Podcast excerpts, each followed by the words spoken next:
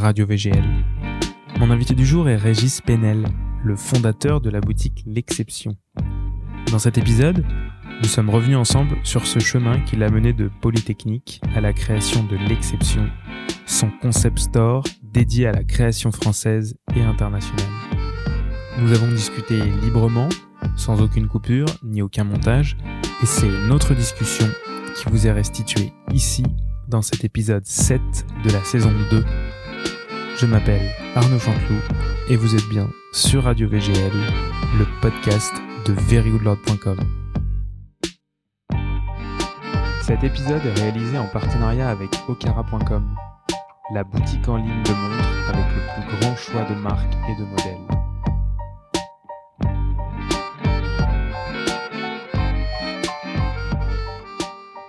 Salut Régis. Salut, ça va Arnaud? Bah ça va bien et toi? Très bien. Merci de m'accueillir euh, chez toi, Écoute, c'est un grand plaisir. dans ton salon. J'ai une, euh, je pense que c'est c'est le podcast avec la plus jolie vue sur le sur le Sacré-Cœur euh, que je vais faire. Exactement. donc euh, donc c'est très On cool. a, on- on a cette chance d'habiter dans un dernier étage, ouais. Ouais non c'est très très c'est très bien chez toi. C'est vraiment très lumineux etc. Je pense que ça va nous inspirer pour euh, pour cette pour cette interview. Euh, On va faire des interviews vidéo la prochaine fois. Comme ça, on pourra partager. euh, Exactement. partager Non, mais je, je vais, je vais mettre la jolie photo du Sacré-Cœur euh, pour pour les pour les auditeurs. Donc, il faudra venir sur le site et, et vous aurez la photo. Euh, Régis, qui es-tu? Tu es Régis Penel. C'est J'ai ça. failli me tromper. Tout à fait. Euh, comme d'habitude, je fais toujours bien attention au nom de famille. euh, C'est très important. Et, euh, et tu es le fondateur, hein, pas cofondateur. Oui, tout à fait. fondateur Fondateur de l'exception. de l'exception. Ouais. Voilà. Donc l'exception, c'est un- une boutique en ligne, c'est une boutique physique aussi, Oui. où vous vendez euh, de la mode, vous vendez plein de choses. Mais on va en parler un petit peu à- plus à la fin du podcast et on va revenir sur ton parcours à toi, euh, ce que tu, ce qui fait que t'en es arrivé à créer l'exception, ce que t'as fait avant, euh, ce qui t'a, ce qui t'a forgé pour euh, au final euh, créer le Régis que tu es aujourd'hui et, euh, et faire en sorte que bah, tu te lances dans cette aventure. C'était en 2014, Alors, 2011. 2011. Ouais. Euh, en 2011, euh, c'était quand même un peu, euh, enfin c'était un gros projet, euh, Mm. faire un, un concept store euh, de créateurs à la base, c'était ça. Complètement. Donc voilà, reviens jusqu'où tu veux, jusqu'où tu peux, et puis parle-nous de, de toi. De, de la genèse. Ouais, de la genèse, d'où tu viens. Ouais, alors sur, bah, moi de toute façon, alors à la base déjà je suis parisien. Euh, j'ai fait des études. T'es né euh, à Paris, t'es un je vrai suis- Parisien. Alors pas non, mais Ah. je- il y a pas beaucoup de Parisiens qui sont qui Bah sont non, vraiment ouais, nés ouais. à Paris. hein. Donc euh, non, je suis né dans- à Orléans. ah, mais ouais. euh, mais famille bon, j'ai quasiment pas vécu là-bas et, et on a toujours vécu à Paris.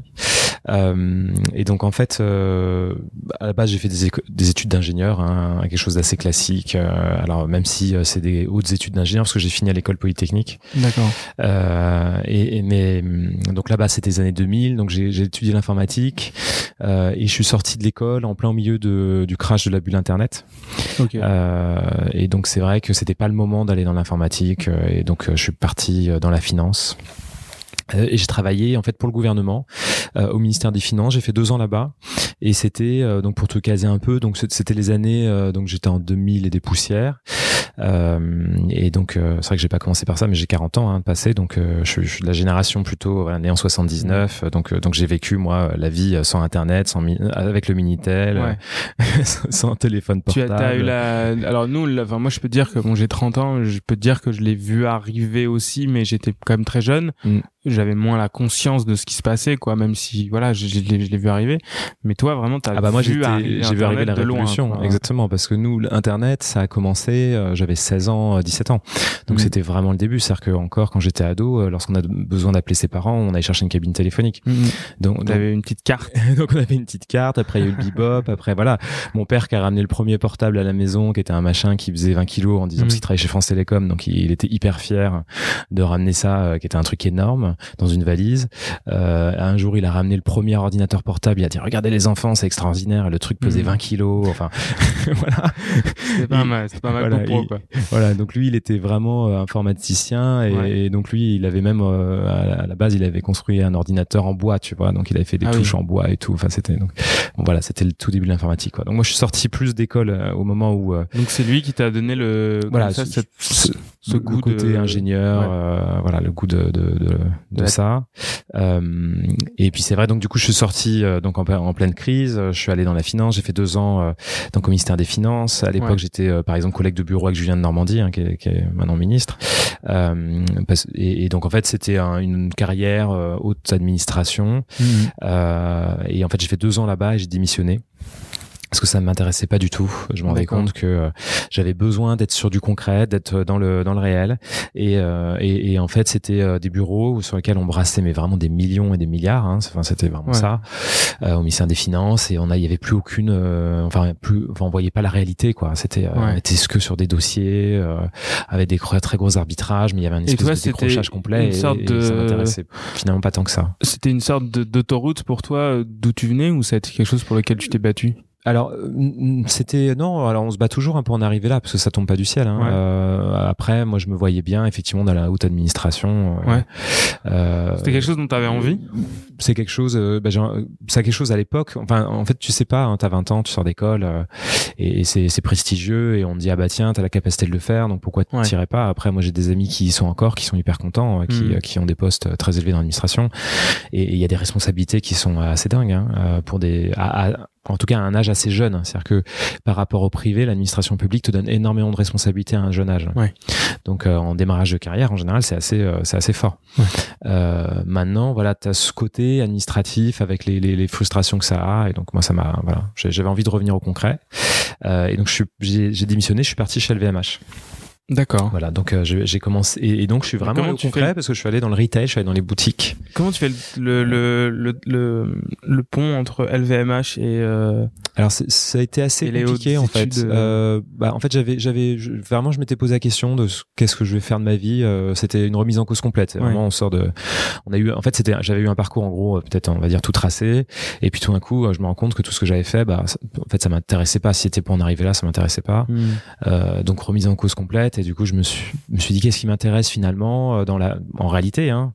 Donc quoi? Bah le shopping les fringues les, la culture la mode euh, la mode en général tu vois? Enfin c'est quelque chose qui m'intéressait déjà mais alors, je me disais pas que je pouvais faire carrière tu vois c'est vraiment pas un mensonge parce que alors bon ça peut être aussi de ton passé mais là de ce que je vois sur euh, chez toi il y a pas mal de photos. Donc tu as l'air d'aimer euh, tout ce qui est visuel quoi. Enfin c'est cet art oui. l'art de la photographie. Il y a pas mal de de livres sur euh, Saint-Laurent je vois Mario Testino qui est un grand photographe de mode Alexander McQueen. Voilà oui, oui, complètement. En Clairement, c'est un goût. Que voilà, c'est vraiment un goût prononcé euh, et, et, aussi pour les milieux du luxe parce que finalement, qu'est-ce qui produit euh, les, les, les, plus belles images, les plus belles vidéos mm. Ça reste le luxe. Hein, ceux qui ont les plus gros mm. budgets, qui travaillent les meilleurs photographes. Donc j'avais vraiment cette passion-là.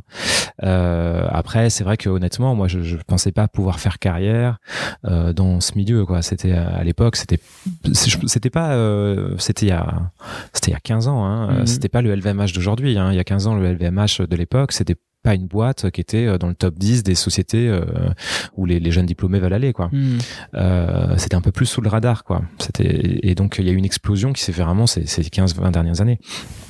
Et, et, donc euh... et donc tu te présentes chez chez voilà donc j'ai voilà, envoyé mes CV partout euh, j'ai envoyé chez, euh, chez, voilà exactement j'ai envoyé à l'époque chez PPR hein, j'ai envoyé chez LVMH exactement je suis arrivé en disant bah écoutez je suis haut fonctionnaire j'avais envie de changer de carrière et, et en fait je pense que la démarche les a tellement surpris que j'ai eu des entretiens.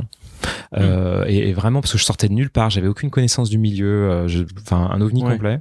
Bon après ils savent que t'as un, comme on dit une une tête bien pleine quoi. Enfin bah, j'avais un, ouais, un bon background. Voilà. Enfin c'est structuré quand même dans les études d'ingénieur. Vous avez mm. quand même un, vous savez raisonner. C'est après c'est aussi à ça que vous êtes formé. C'est aussi à savoir faire beaucoup de choses de manière euh, raisonnée, à savoir faire des projets, à savoir euh, tenir des deadlines. Enfin c'est aussi. Oui exactement. Donc ils savent qu'ils vont embaucher quelqu'un qui va qui va tenir la route quoi. C'est ça. En fait, le, le, le problème de, de ce genre de métier, c'est qu'en fait, ils sont ce qu'ils disent, c'est qu'il faut travailler avec l'hémisphère gauche et l'hémisphère droit. Et, et, donc souvent, ils trouvent des profils d'ingénieurs qui ne travaillent que avec euh, l'hémisphère droit. Ouais. Et donc en fait, ils, ils ont besoin de gens qui euh, qui sont capables de comprendre aussi ce métier Mm. et toutes les incertitudes. Et puis euh, qu'est-ce que c'est, euh, qu'est-ce que le beau en fait, hein, euh, qu'est-ce que l'art. Et donc en fait, ça, ils ont vachement de mal à trouver. Et donc, et donc du coup, euh, trouver quelqu'un, un ingénieur qui dit ah bah tiens, moi je suis intéressé vraiment par le luxe, je suis intéressé par la mode. Mm. Ils se disent tiens, c'est assez atypique. euh, on- Bon profil. euh, bah regardons voilà donc en fait du coup j'ai eu un entretien j'en ai passé euh, je sais plus un, un combien j'en ai passé beaucoup euh, mais euh, voilà les entretiens chez eux c'était des- il y avait à la fois des entretiens sur le profil et tout mais il y avait des choses euh, comme prenez une page de magazine ils me, ils me donnent des magazines au hasard prenez une page de magazine dites-moi qu'est-ce que c'est quoi et, et- et effectivement moi je sais que Ouais, j'avais passé un bon entretien parce qu'en Ouais. fait ils m'avaient donné une publicité qui était une publicité Gucci et j'ai dit bah ça c'est une photo. Euh, je sais plus si c'était euh, Bruce Weber ou autre. Bah je dis ça c'est Bruce Weber. La mannequin c'est telle personne. Euh, c'est une photo de la campagne de l'été Ouais. machin. Donc ils ont dit ah d'accord. Quand même il, il s'intéresse au truc il connaît les il connaît les noms il connaît tu vois la façon dont ça Mhm. fonctionne un petit peu. Euh, bon j'avais quand même un petit peu préparé avant. Mais euh, voilà tout, c'est ce qui a permis en fait à mon avis de, de, de, voilà de dire ok il y a un profil un peu atypique c'est intéressant euh, et donc je suis rentré après chez LVMH et effectivement ils m'ont formé au début parce que je comme je disais j'étais en boutique Euh, Ah ouais. Donc tout de suite tu, alors tu vas vendeur. Alors j'ai fait vendeur pas longtemps parce que Ouais. vendeur tu, tu le fais en arrivant parce que ça Ouais. te permet d'apprendre le métier Ouais, mais tu- voilà c'est vraiment juste pour apprendre et en fait après j'étais moi en boutique euh, j'étais au niveau du management de retail euh, pour euh, la maison Céline euh, où j'étais euh, l'adjoint du directeur France Europe wholesale donc en fait qui est un très gros enfin un, très gros poste et donc en fait moi j'étais vraiment sur le terrain euh, ses yeux sur le terrain quoi donc je, je passais la moitié du temps en boutique Ok. Avec les directeurs, euh, à voyager en France, etc.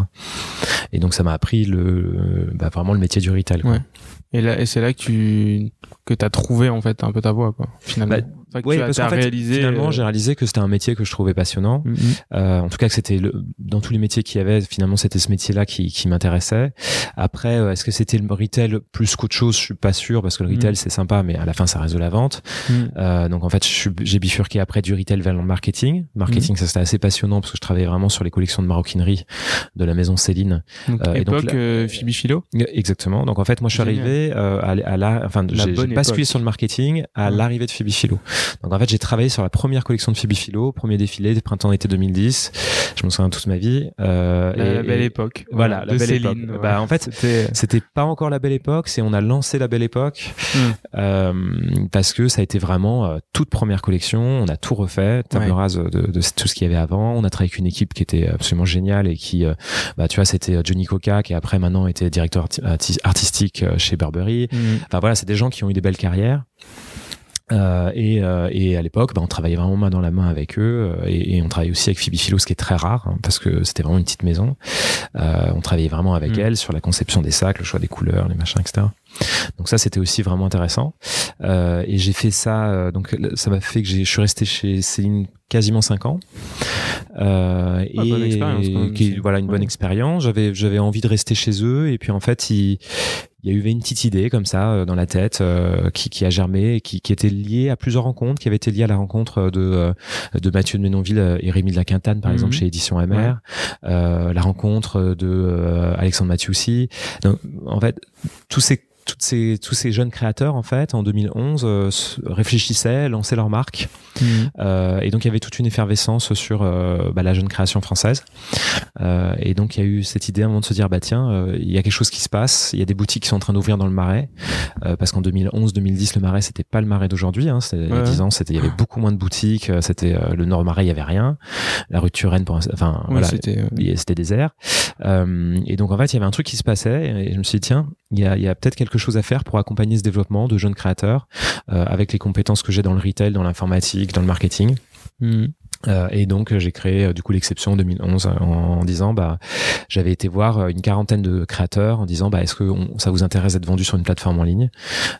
Et on a lancé comme ça une plateforme qui était d'abord très femme, un petit peu homme. Et puis petit à petit, on a fait vraiment évoluer énormément l'offre. Et puis maintenant, on fait 50-50 hommes-femmes. Et alors, comment tu t'es lancé à ce moment-là? Tu t'es, c'est quelque chose que par exemple t'as autofinancé, c'est ta sélection de produits. Enfin, t'étais seul ou alors tu t'es tout de suite entouré? Oui, alors en fait, j'avais j'avais des, des, associés à l'époque qui étaient dans une agence web. D'accord. Voilà, Depuis les voilà les, les, chemins se sont séparés, mais eux, ils étaient vraiment dans le design web. Donc c'est eux qui ont conçu le site, qui ont aidé au développement. Moi, je me suis occupé vraiment des marques, du marketing, hmm. euh, voilà, toutes les, tu as toutes les fiches produits. Enfin, au début, quand j'étais tout seul, on faisait les photos nous-mêmes, je rédigeais toutes les fiches produits. Enfin voilà, c'était fallait tout faire euh, jusqu'au test du site. Et, euh, et donc en fait, j'ai, c'est comme ça qu'on a démarré. Euh, c'était en septembre, quoi, 2011. Euh, et c'est quoi les, les, les premières marques qui justement qui on toi, avait... ont été importantes pour toi? Ouais, alors à l'époque, on avait démarré avec du édition MR qui était qui était important. Mmh. Euh, qui s'appelait à l'époque Melinda Gloss. Melinda Gloss. On avait, on avait, démarré avec Melinda Gloss. On avait démarré euh, sur la femme avec des marques de maroquinerie comme Yvonne Yvonne, qui, qui mm. aujourd'hui existe encore, mais, mais qui, qui distribue moins. Euh, on avait démarré, euh, je crois qu'Amélie Pichard à l'époque, c'était assez tôt aussi. C'était les années 2011. Euh, on avait je pense que cuisse de grenouille, c'était aussi déjà à cette époque-là. Faudrait que je retrouve, mais on a, mm. c'est assez marrant quand on revoit les photos de l'époque, les marques de l'époque. C'est, il, y a, eu quand même beaucoup de changements. Euh, on était aussi plus haut de gamme. On avait des marques qui défilaient, euh, euh, mais des marques qui peut-être te parleront pas, mais comme du Lutz euh, du Devast, etc., qui étaient des marques vraiment qui mm. défilaient à la Fashion Week Femme. Ah ouais, d'accord. Euh, on avait du DJ Kayak. Enfin voilà, on, était sur un parti prix où la robe était entre 400 et 600. On était, voilà, on, on est depuis descendu quand même en termes de prix. Ouais. Et donc, donc t'es parti sur du, oui, au départ c'était du très haut de gamme. Sur, euh, tu te concentrais uniquement sur des créateurs français, c'est ça? Tout à fait. Ouais. Et euh, ok. Et donc après le lancement, comme ça se passe comment? Tout de suite, tu sens une, une traction, tu sens qu'il y a une envie de la part des, des clients, ou euh, ou c'est un peu euh, la traversée du, du désert et, euh, Alors et tu, le, lancement, ton chemin? On peut tout te dire. Moi, je travaillais à l'époque encore un mi-temps chez LVMH parce que euh, il, m'avait laissé un mi-temps euh, création d'entreprise, ce qui était très sympa. J'étais vraiment dans un placard. Hein. Je faisais, je travaillais deux heures par jour à rien faire. Je... et donc, et, et, en fait, il m'avait dit comme ça, tu testes l'idée okay. de septembre à décembre. Si en décembre, euh, tu as envie de continuer ta, ton aventure entrepreneuriale, bah tu démissionnes. Ouais. Voilà. Et, et donc moi, je m'étais fixé un objectif. Je me suis, je m'étais dit, si de septembre à décembre, je fais 100 000 euros de chiffre d'affaires, je, je démissionne et je continue l'aventure. Voilà. Ouais, ce qui était un, une belle, ce qui était déjà une belle somme. Voilà. Proof of concept. Euh, voilà, Exactement. C'était l'idée de dire, euh, en quatre mois, on arrive euh, à, à, faire de ce POC. Ouais. et puis en fait, c'était aussi l'idée de dire, parce que comme j'avais pas, je devais démissionner, j'avais pas de chômage, c'était de dire, est-ce que je peux vivre déjà de euh, de ça directement, même pas un gros salaire, mais au moins que je puisse me payer un SMIC ou un truc. Donc il fallait arriver à ce, à ce, ce seuil. Euh, et en fait, on a démarré euh, tout de suite avec euh, pas mal de ventes parce qu'on avait eu un, une bonne agence de presse, donc un bon soutien presse derrière. On avait fait un jeu concours au démarrage pour commencer à, à avoir des adresses email. Mhm. On a commencé à travailler ça, un petit peu de budget AdWords, mais à peine. Hein. on n'avait vraiment pas mis grand chose au début.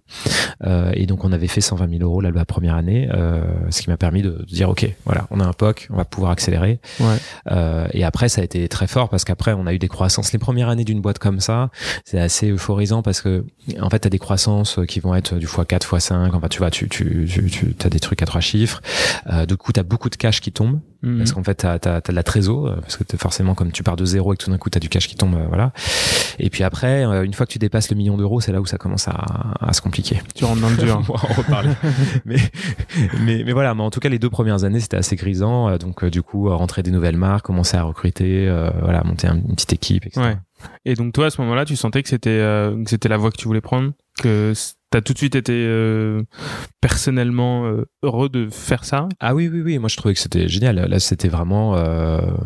Bah, il y, y, a quelque chose quand même dans le quand t'es dans une société qui est le, le, fait que bah tu réponds à, à des gens, que tu as quand même, tu vois, un manque de liberté. Et c'est vrai quand t'es entrepreneur, bah tu fais ce que tu veux, tu t'amènes ton idée où, tu veux. Donc il y a quand même ça qui est qui est, qui est génial. Il mm. euh, y a, y a d'autres, il y a des inconvénients après, ça on peut en parler, mais mais quand même, en fait, ça dépend des profils de personnes, mais je pense que j'étais quand même fait pour euh, pour euh, avoir cette liberté là et entreprendre. Euh, et et c'est un truc assez marrant parce que c'était, j'avais fait des tests chez LVMH hein, de, de, ils te font des tests pour savoir quel profil t'es, tu sais, c'est une Mhm. espèce de cours, Ouais. enfin des, voilà, je sais plus quel était le nom, mais je crois que c'était MBTI ou un truc comme ça, qui est un truc américain. Et, et le coach LVMH euh, m'avait caractérisé comme entrepreneur. Et, c'était au point où on avait eu un entretien et il m'avait dit, planté. il m'avait dit, ouais, mais lui-même m'avait dit, pourquoi vous créez pas une boîte? Il m'avait Ouais. dit, vous avez euh, de, de ce que je vois dans les différentes compétences, etc. euh, la compétence pour créer une boîte ou diriger une boîte. Donc soit vous restez chez LVMH et Mm. vous attendez 10 ans ou 15 ans et, et vous avez le- potentiellement la possibilité de diriger une boîte LVMH, euh, soit bah, vous- créez votre boîte tout de suite, quoi. Et c'est ce que Et fait. finalement, c'est ce que j'ai fait. ouais. Donc il avait pas tort. Non, il s'était pas planté. il s'était pas planté. Et parce qu'en plus, je suis même pas sûr que 15 ans après, j'aurais dirigé une boîte LVMH parce que c'est tellement politique, c'est Ouais. enfin, c'est quand même, c'est quand même, Ouais, c'est très compliqué. très, très compliqué. hein. Donc euh, c'est quand même, il y a, il y a très très peu de. C'est donc comme ça qu'ils arrivent à, à recruter euh, les personnes pour pouvoir les mettre en direction. C'est ils font des tests et après ils voient qui est le plus euh, Voilà, exactement. le plus Et- à même et après euh, oui des histoires. Ouais, et puis t'as des histoires dans la mode, euh, il y a des success stories qui sont liées aussi à, à être au beau moment au bon endroit. Moi, je l'ai vu, hein, j'ai vu des gens qui étaient très mauvais, qui ont eu des super carrières.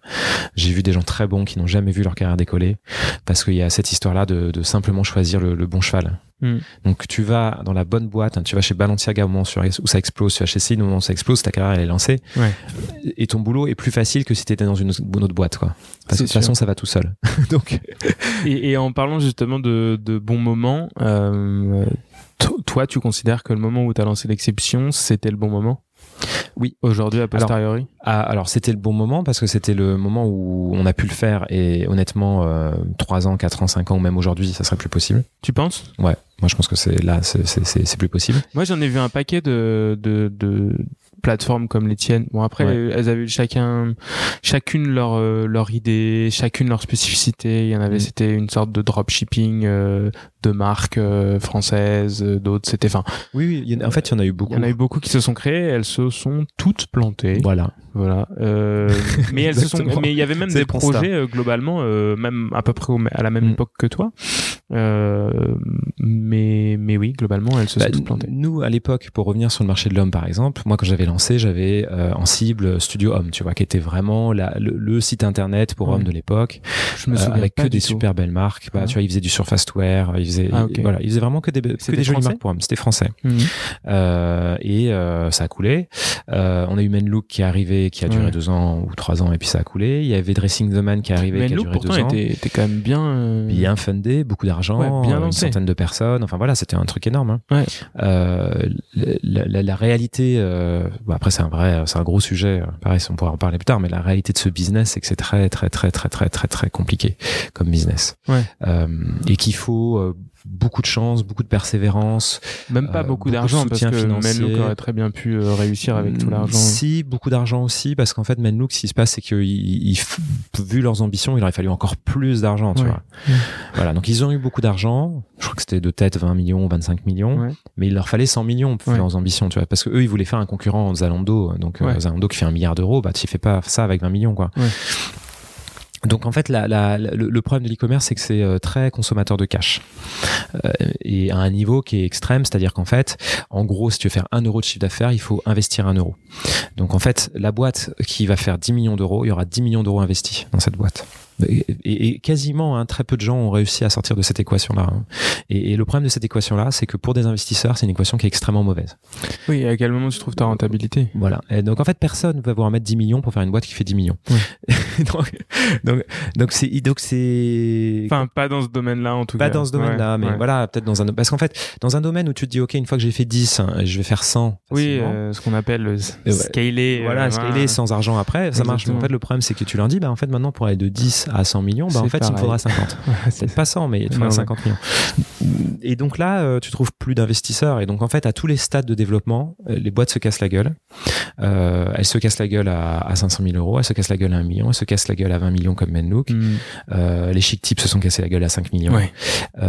Oui, typiquement, bah encore une qui qui s'est mise sur ce sort ce exactement. créneau et qui s'est plantée. Et, et donc en fait aujourd'hui, il y, y a souvent des gens qui me disent ouais mais attends t'as des concurrents, regarde telle personne et tout. Et, et en fait chaque fois on revoit un concurrent arriver, on se dit dans deux ans il sera Ouais. plus là.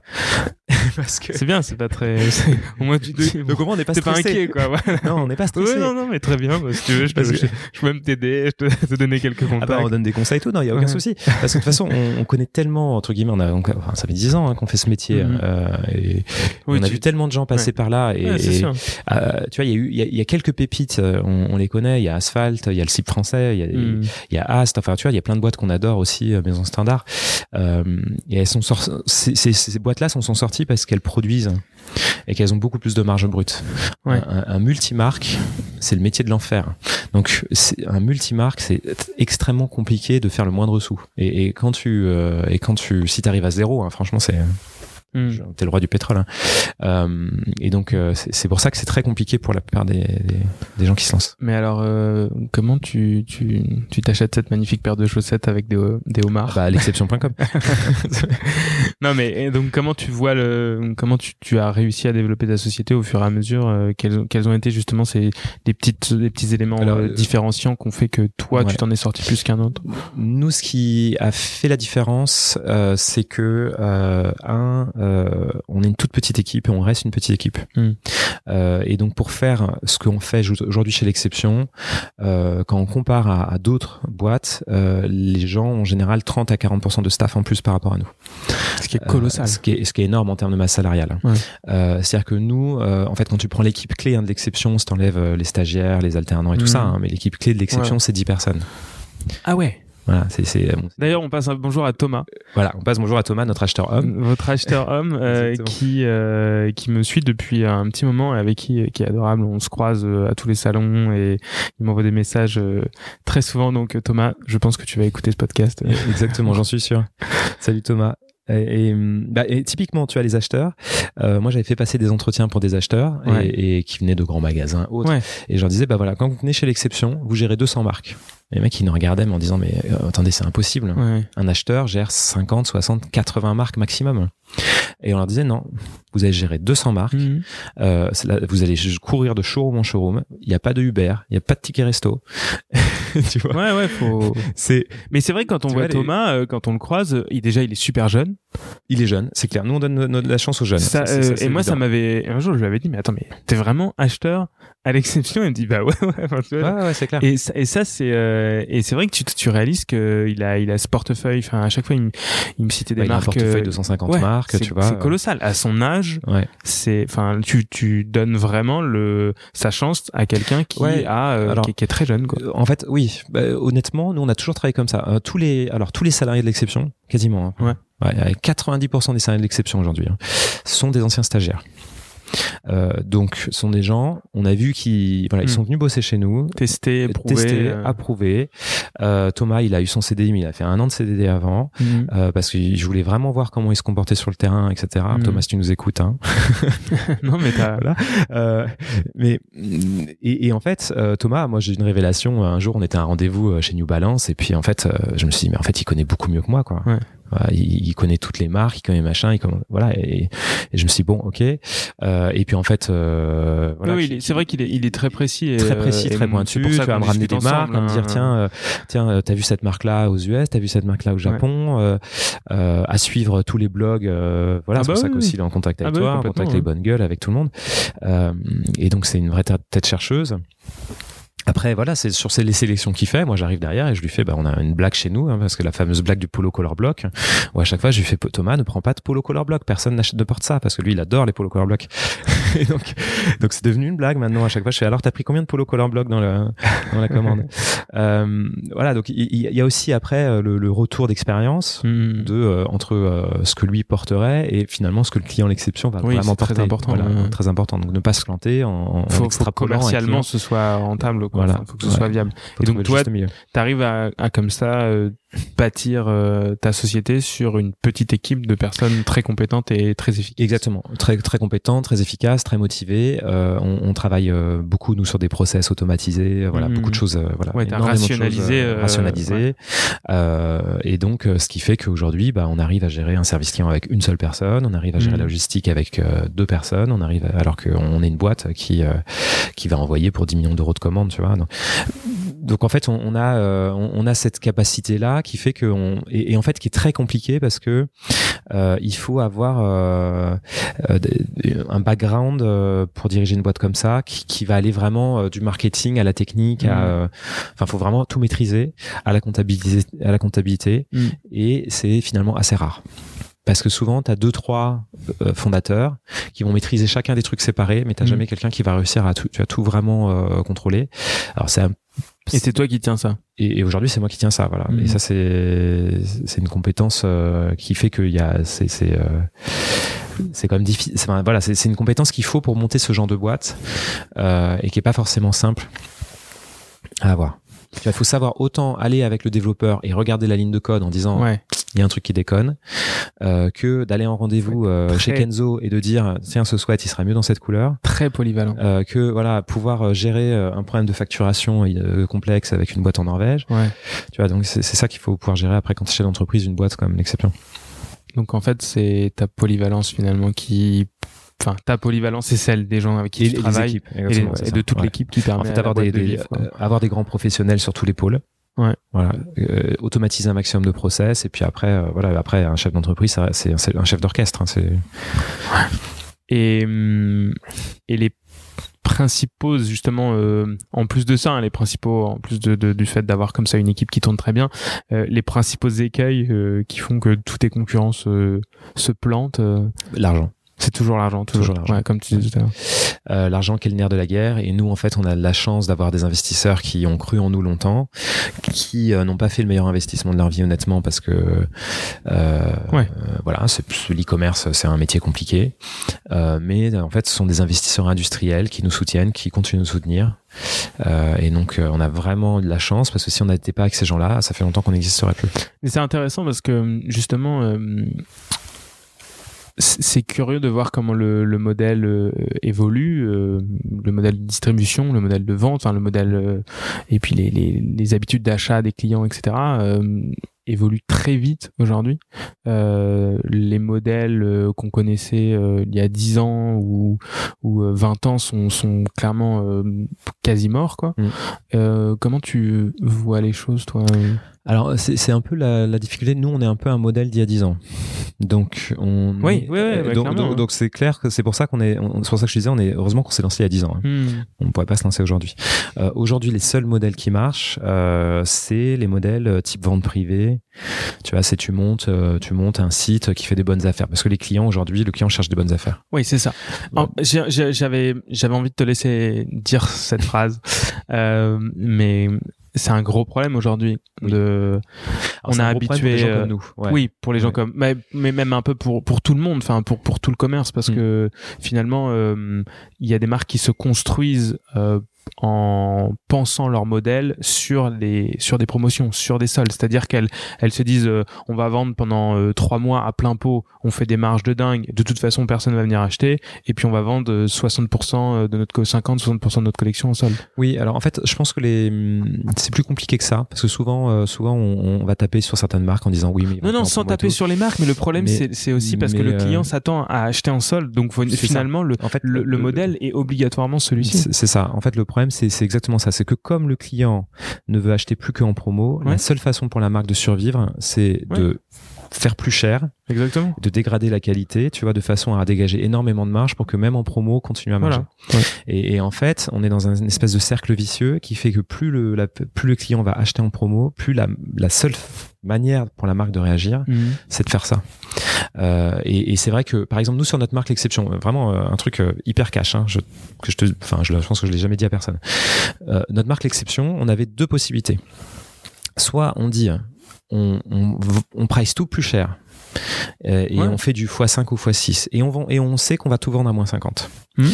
mais on va faire de la volumétrie hmm. soit on essaie de pricer juste et on ne fait jamais de promo. Voilà.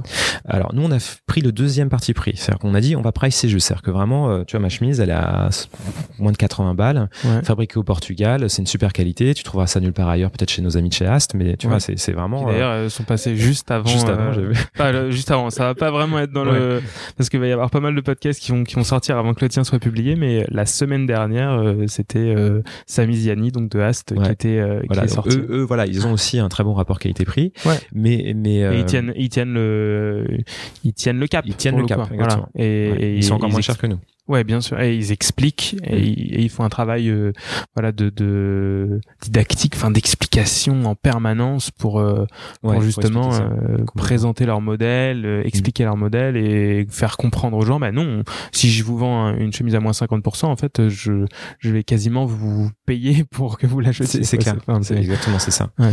Et ça, en fait, le, le euh, honnêtement, hein, euh, la, la, la marque, euh, bon, elle marche Oui, très bien donc chez la nous. marque. La marque l'exception, tu Ouais. vois, elle marche très, très bien chez nous, elle est numéro un sur les, les ventes. Euh, ça a mis un peu de temps à décoller Ouais. et en fait, on sait, euh, là, on voit d'expérience que, en fait, on fait beaucoup moins de volumétrie que si on avait pricé plus cher en faisant des promos. Ouais. C'est-à-dire qu'on aurait pu faire cette marque-là en faisant moins 30 tout le temps, on aurait vendu beaucoup plus et on aurait peut-être fait un peu plus d'argent Mhm. euh, que en la faisant au bon prix sans promo. Ouais. Parce que il y a ce côté de ah, Oui. même si elle est à 80 balles, il y a pas ça. de promo, je vais pas l'acheter. Et puis j'ai fait une bonne affaire, j'ai acheté, Et euh, voilà, et puis on ça. voit le moins X% et on se dit, Exactement. Et, et ça, c'est ouais. hyper compliqué d'en sortir. Et, et c'est vrai que nous, on se dit non, mais on, on- on va tenir ça et tout parce que c'est pas possible. Et, et comme on a euh, le reste de l'activité à côté, c'est pas un problème. Mais si la marque en tant que telle devait survivre sur ce modèle-là, ça aurait été très compliqué. Et, et Tu donc vois, parce que elle a, elle a- le, ce modèle-là euh, et euh, même, euh, tu vois, un, un asphalte finalement, euh, Ouais. bah, même s'il fait pas de promo, mais en fait, il te dit, je quand même Oui. t'achètes ton produit euh, 20 ou 30% moins cher déjà à la base en faisant de la pré, du préachat. c'est toujours un prix barré. Et voilà, c'est toujours un prix barré. Donc il y a, y a ce- cette notion de prix barré. Ouais. Euh, et, et si c'est pas barré, les clients n'achètent pas. Ouais. Et, et tu vois, euh, euh, en fait, globalement, ma chemise, j'en aurais vendu euh, 10 fois plus en la mettant à 100 euros et en Mm. la faisant à moins 20% en même temps, en permanence. Mhm. Je l'aurais vendu à 80 balles, le même prix. Ouais. Et je te, je te jure que j'en aurais vendu 10, fois- 10 fois plus. Psychologiquement, ça aurait été plus- Psychologiquement, exactement. Et, et... Bah, vas-y, continue. hein, Non, si non, tu non, veux. mais voilà. Mais, c'est intéressant de voir que vous avez euh, créé une marque euh, déjà. Euh, parce que en fait euh, l'exception c'est un multimarque avec des des enfin une multitude de marques je sais pas vous avez Oui. combien 300 marques On a alors euh, oui en fait non sur, l'homme en fait on a 150 marques. Après 150, au global comme tu fais homme-femme Oui, on homme-femme, va- ouais, voilà, ouais. homme-femme on va arriver à 300 marques. 300 marques euh, donc vous êtes euh, vous êtes des des enfin vous vendez des marques quoi Mm. d'autres marques et vous arrivez là avec votre propre marque alors Oui. c'est une stratégie clairement puisque comme tu disais c'est très compliqué de faire le le métier que tu fais enfin de d'avoir une, une une boîte qui qui est un revendeur Euh, et la stratégie c'est pour toi euh, la bonne stratégie de créer sa marque Je pense que alors il y a plusieurs raisons pour lesquelles on a créé notre marque. Alors il y a la première raison, c'est que euh, dans un contexte qui est très concurrentiel, les marques euh, avec lesquelles on travaille ont besoin de se différencier de plus en plus. Hmm. Et donc, euh, elles ne produisaient plus, on ne trouvait plus certains basiques, euh, parce que, bah, en fait, la marque qui te propose le chino bleu marine, finalement, il y en a tellement fait dans les saisons précédentes que Ouais. des fois, bah, ils te le proposent plus du tout, tu vois, ou, même la chemise simple en popeline. Euh, et, et donc, en fait, on, on avait tout investir de basique qu'on trouvait pas, notamment simplement le col rond marine, quoi Mm. Ou alors on allait trouver chez Ami à 250 euros tu vois. Mais en fait on Ouais. n'arrivait plus à avoir cette offre là euh, que Uniqlo a pas mal cannibalisé exactement. euh, tout à fait exactement Euh, c'est ça. ouais, alors Monoprix, Uniqlo euh. exactement Uniqlo qui est, qui est quand même une, bête de course il Ouais, y a rien à dire sur la qualité la technicité etc hein, c'est vraiment une très ah belle ouais, marque Euh, mais Uniqlo fabrication Asie tu vois et, et- avec quand même un soin des matières qui n'est pas exactement le même. Euh, tu, tu vas pas trouver des matières une- italiennes chez Uniqlo tu vas pas trouver tu as des y a quand même une qualité de matière qui est pas exactement Ouais, la même qui est plus sûr. mass market euh, et, et donc en fait c'est vrai qu'on est arrivé avec cette idée là en disant bah en fait il faudrait qu'on qu'on produise nous euh, des intemporels alors pourquoi intemporels? Parce que justement on voulait pas mettre en promo jamais voilà De- donc donc le seul moyen de faire c'est que des intemporels parce que si c'est trop saisonnier tu vas te retrouver à un moment de devoir brader Mm. euh, la seule chose qu'on va brader, c'est quand, quand on a un produit où on se rend compte que la coupe était finalement pas si bien que ça, on refait, on réadapte et on brade les anciens stocks. Mm. Euh, ou quand on parle de la coupe, honnêtement, tu vois, c'est juste que on se dit ça sera un peu mieux plus fité, tu Ouais, vois, ouais. c'est pas, c'est Un pas peu honteux, plus quoi. long. Exactement, on avait quand même des gens qui l'avaient acheté, qui l'ont porté, euh, tu vois. Euh, et, et donc en fait vraiment cette idée là et puis après on a shifté aussi euh, là depuis le printemps-été euh, en disant bah en fait euh, on voudrait que toutes les chemises soient en bio tous les t-shirts soient en bio Mm. euh, on a sorti euh, donc tous les jerseys en GOTS euh, et, et à chaque fois avec un rapport qualité-prix qui soit euh, le un, pour nous en tout cas un des meilleurs du marché sur notre euh, segment. Tu vois, on n'est pas sur des prix Uniqlo, mais euh, le t-shirt va être à moins de 40 euros et euh, on va avoir des t-shirts bio fabriqués au Portugal, Mm. euh, complètement euh, traçables en termes de tu vois de sourcing, euh, avec une super qualité puisqu'aujourd'hui euh, nos clients euh, c'était vraiment nos best-sellers. Et ça, tu as monté une équipe en interne pour euh, gérer ça? Alors, on travaille avec Rémi de la Quintane, qui est l'ancien directeur artistique de euh, Édition MR, Mélina Gloss, etc. Ouais. Et en fait, il a oui, il a transposé son ancien, son ancien bah, job. Ouais, alors c'est vrai que quand il a quitté Édition MR, nous on était, euh, c'est une marque que j'aime beaucoup, hein, mm. euh, et, c'est vrai qu'il, je me suis dit, bah attends, ce, mec-là, on adore ce qu'il fait, euh, c'est un peu dommage, quoi. Et, c'est vrai que c'est un peu aussi l'occasion fait le larron, c'est que j'ai, quand, quand il a quitté Édition MR, je suis allé le voir, j'ai fait, écoute Rémi, tu fais quoi là les, prochaines années? Parce que j'ai dit, c'était parfait.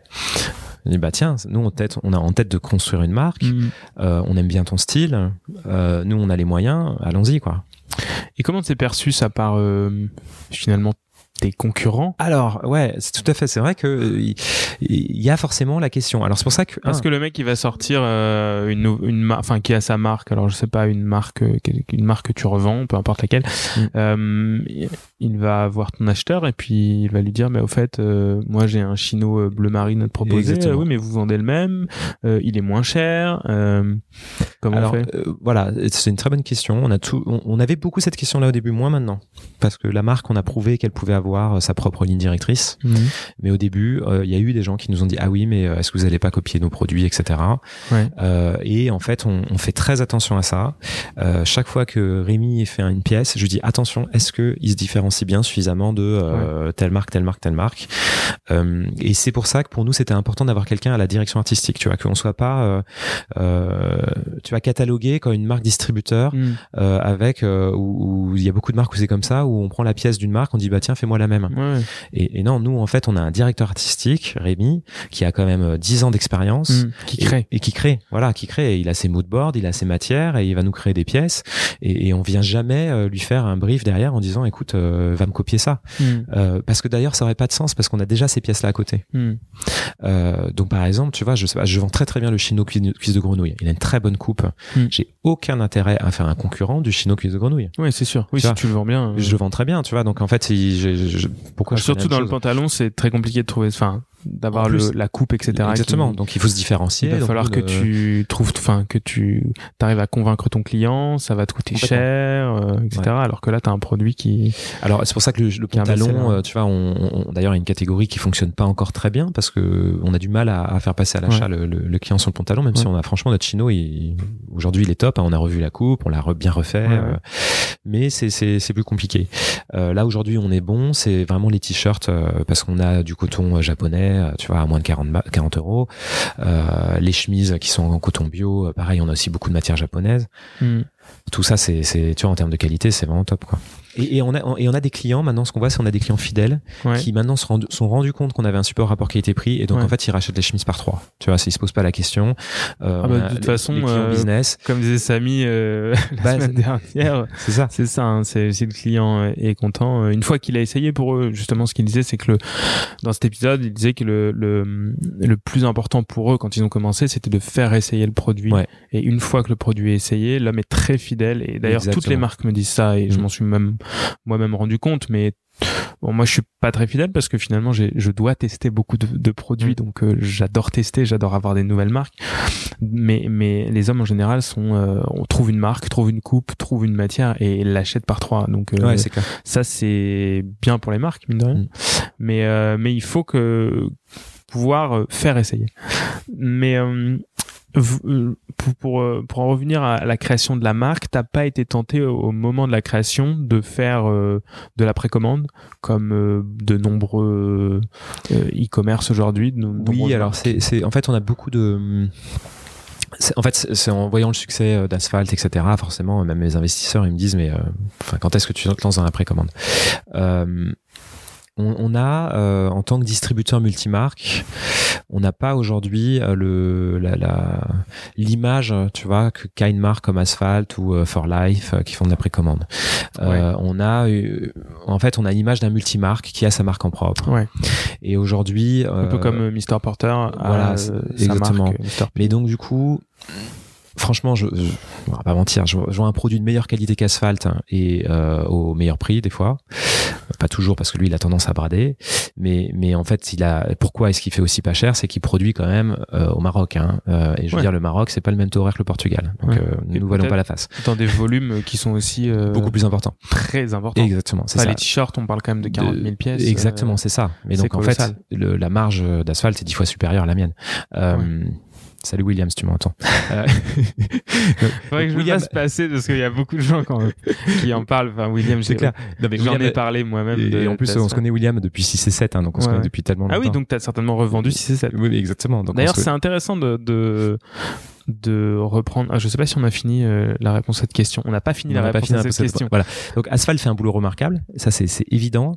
Et en fait, c'est tu, tu vas pas concurrencer un asphalte en fait. Je vais pas lancer un t-shirt, euh, tu as blanc et essayer d'en faire 10 000 euh, avec les mêmes argumentaires qu'asphalte. En fait, là pour moi, aujourd'hui, ça a pas de sens. Hmm. Tu vois, il y a déjà Asphalt qui est là, euh, For Life aussi. For Life, c'est cuisse de grenouille hein, derrière. donc ils font, ils font un très bon boulot. Moi, qu'est-ce que je fais? Moi, je suis multimarque. Il y a moi, j'ai il y a d'autres voilà, marques qui étaient d'ailleurs bien, enfin qui faisaient de la précommande bien avant, bien avant Asphalt, mais et en fait, moi, ce que je fais, c'est j'habille un client de la tête aux pieds. Et donc en fait, il vient chez l'exception. Il va acheter du AMI, il va acheter du APC, il va acheter du Maison Kitsune. Et en fait, on va lui proposer aussi derrière les basiques l'exception. Tu vois, c'est ça aujourd'hui nous, nous ce qu'on fait. Ouais. Euh, maintenant, on sort deux projets parce que forcément, euh, il y a, y a aujourd'hui, il faut aussi euh, revoir la façon dont on travaille. Euh, un, on, on sort la sneakers où là effectivement ça fait un an. Alors pour le coup euh, ça fait vraiment un an parce qu'on a on a lancé le projet en hiver dernier. Là il y a eu le confinement qui est passé entre temps etc mais mais euh, on a on a prototypé euh, cherché la semelle cherché le cuir. Enfin on a fait 25 000 allers-retours. J'ai je sais sais pas combien de protos on a là au bureau maintenant sur les étagères. Euh, et ça on va la sortir à, à la rentrée prochaine en précommande. Ok. Euh, parce que en fait, euh, le problème de la sneaker, c'est qu'il faut tellement de quantité que si on fait pas de la précommande, on va pas réussir à lancer la prod. Ouais. Euh, et, euh, et après, ce qu'on fait, qui est pas de la précommande, ce qui est encore autre chose, c'est en fait on sort un programme de manteau pour l'hiver, euh, où, où en fait le manteau, c'est quand même un métier très compliqué. Euh, c'est beaucoup de minimum. Euh, et euh, donc pour une marque comme nous c'est compliqué. Euh, et, et, ça si tu veux de la qualité c'est quand même très cher. La pièce à manche tu vois tu veux des très belles matières mmh. etc et donc c'est pour ça que beaucoup de manteaux sont fabriqués en Asie oui c'est très rare maintenant de trouver des manteaux et donc nous en fait on s'est dit mais attends est-ce qu'on peut sortir un manteau fabriqué en France avec une belle matière? Ouais. oui on peut. Et, et fabriqué en France. Fabriqué en France. Comment on peut le sortir pas cher? Il n'y a pas de solution. T'appelles quoi, pas cher? Bah pas cher pour nous. Pour un manteau fabriqué en France, disons c'est moins de 500 euros. Ok. Euh, comment tu sors un manteau fabriqué en France avec des matières françaises ou italiennes euh, à moins de 500 euros Bon Il faut sabrer la marge. Il n'y a pas le choix. Donc tu sabres la marge. Donc si tu sabres la marge, tu peux pas en plus prendre du risque de stock. Ouais. Donc en fait, ce qu'on fait, c'est qu'on fait de la vente directe depuis le fabricant français avec un délai. On a négocié avec lui un délai de deux semaines, euh, où en fait chaque manteau est fait à la main par une personne Mm. comme un prototype. Ok. Ah, tu vois, c'est vraiment fait intégralement. C'est pas un truc, un travail à la chaîne. Et donc, ça, ça nous est facturé le prix d'un prototype, donc beaucoup plus cher qu'un prix normal. Et en fait, on, on, baisse notre marge de façon à pouvoir le sortir au prix final. Et donc, ce qui fait que tu reçois une pièce unique euh, avec une, une très belle qualité. Euh, bah, l'intérêt pour nous, c'est que euh, on, on, a envie de, de tu vois, d'explorer des nouveaux univers, enfin des nouveaux, euh, tu vois, on, a, nouveaux on a fait modes des de vente, des nouveaux, ouais. Voilà, ça, d'explorer d'autres choses. Euh, et puis en fait il y a toujours aussi cette, cette, idée de répondre à un besoin du client.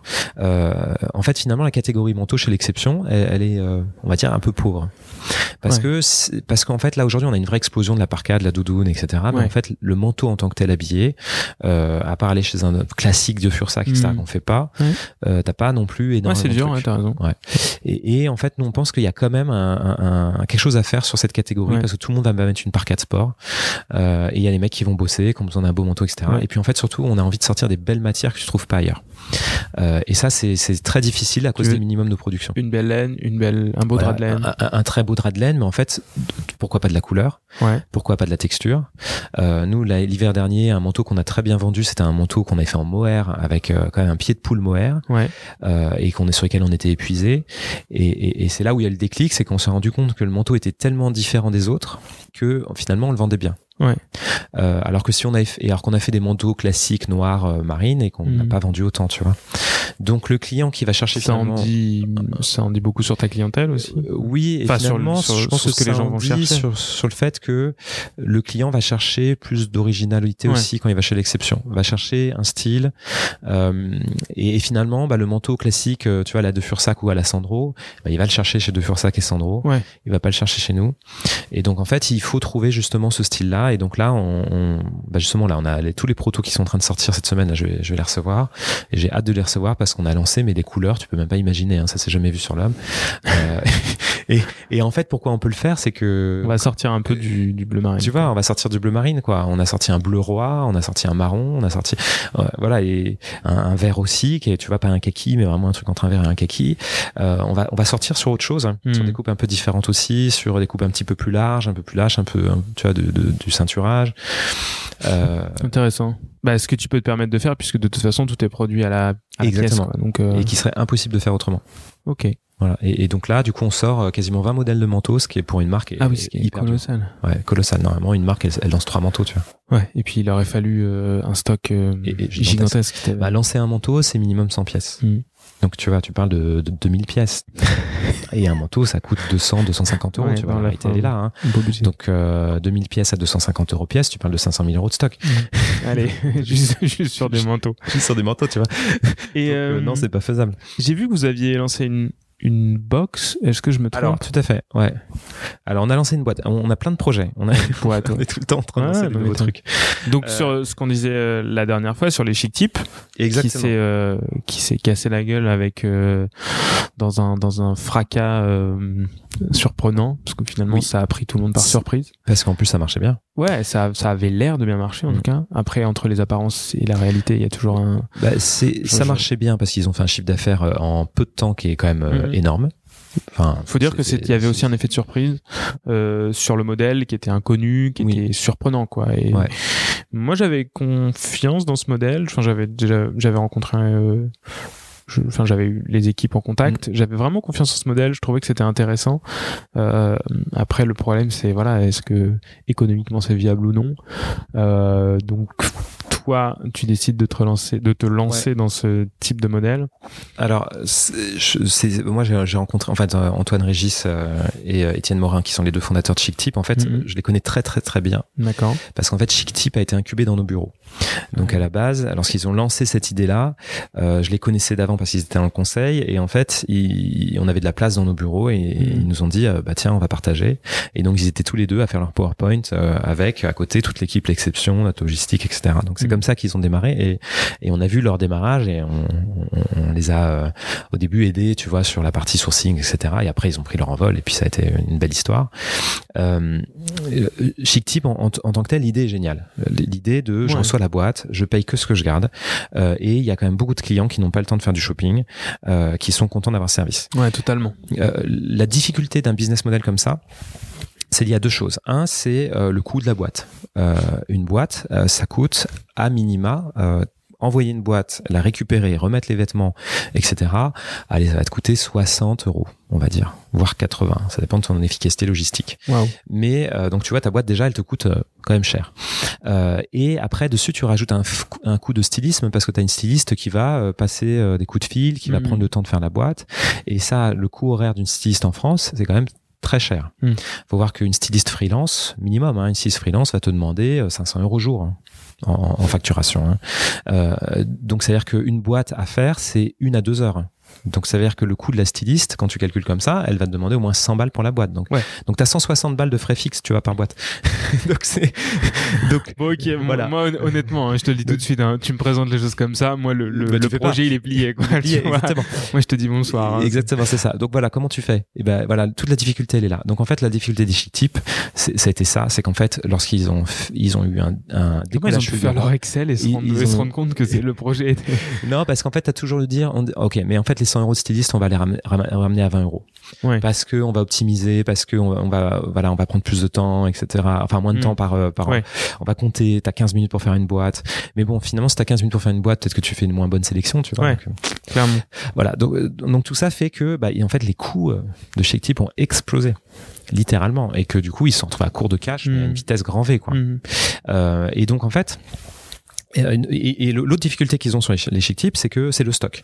C'est que euh, tu prends du stock, tu sais pas ce qui Ouais. va se vendre ou ce qui va pas se vendre, Et le stock est en Et- permanence à, l'extérieur. et le stock est en permanence à l'extérieur, mais en fait, tu es quand même obligé d'avoir un minimum de stock qui va s'immobiliser. Et en fait, il y a des pièces que tu vas pas vendre du tout, que tu vas pas réussir à écouler. Et qu'est-ce que t'en fais?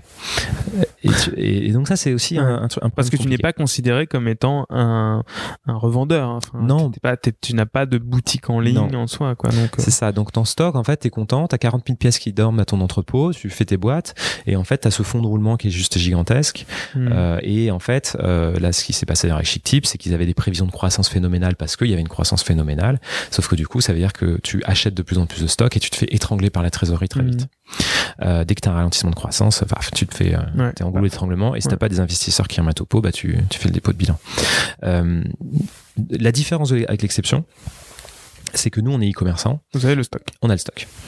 Il est là. Il est là. Il est là. Et j'ai un autre problème, c'est que les clients ac- achètent qu'en promo. Ouais.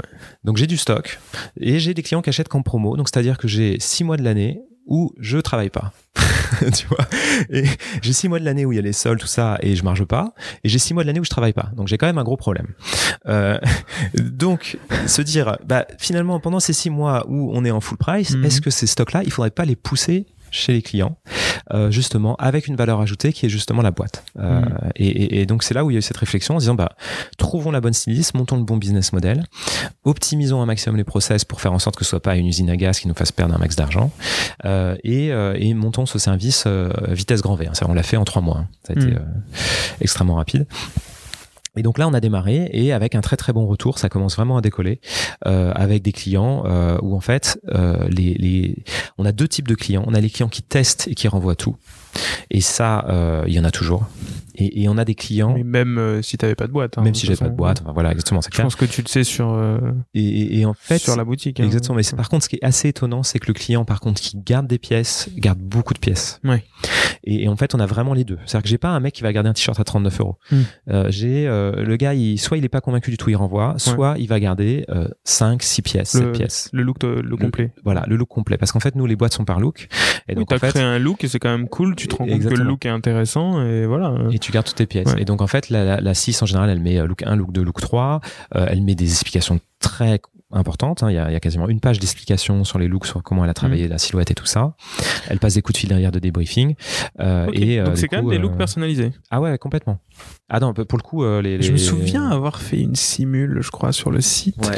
Et au départ, en gros, tu, tu choisis par catégorie, c'est ça, un peu savoir qui tu es. Oui, exactement. Alors voilà, c'est pour nous, c'est pour nous Ouais. aider parce que tu vois la personne qui porte du, euh, tu as du Patagonia et du Reigns, c'est pas la même personne qui va porter Ouais. du Ami et, et tu as du édition MR.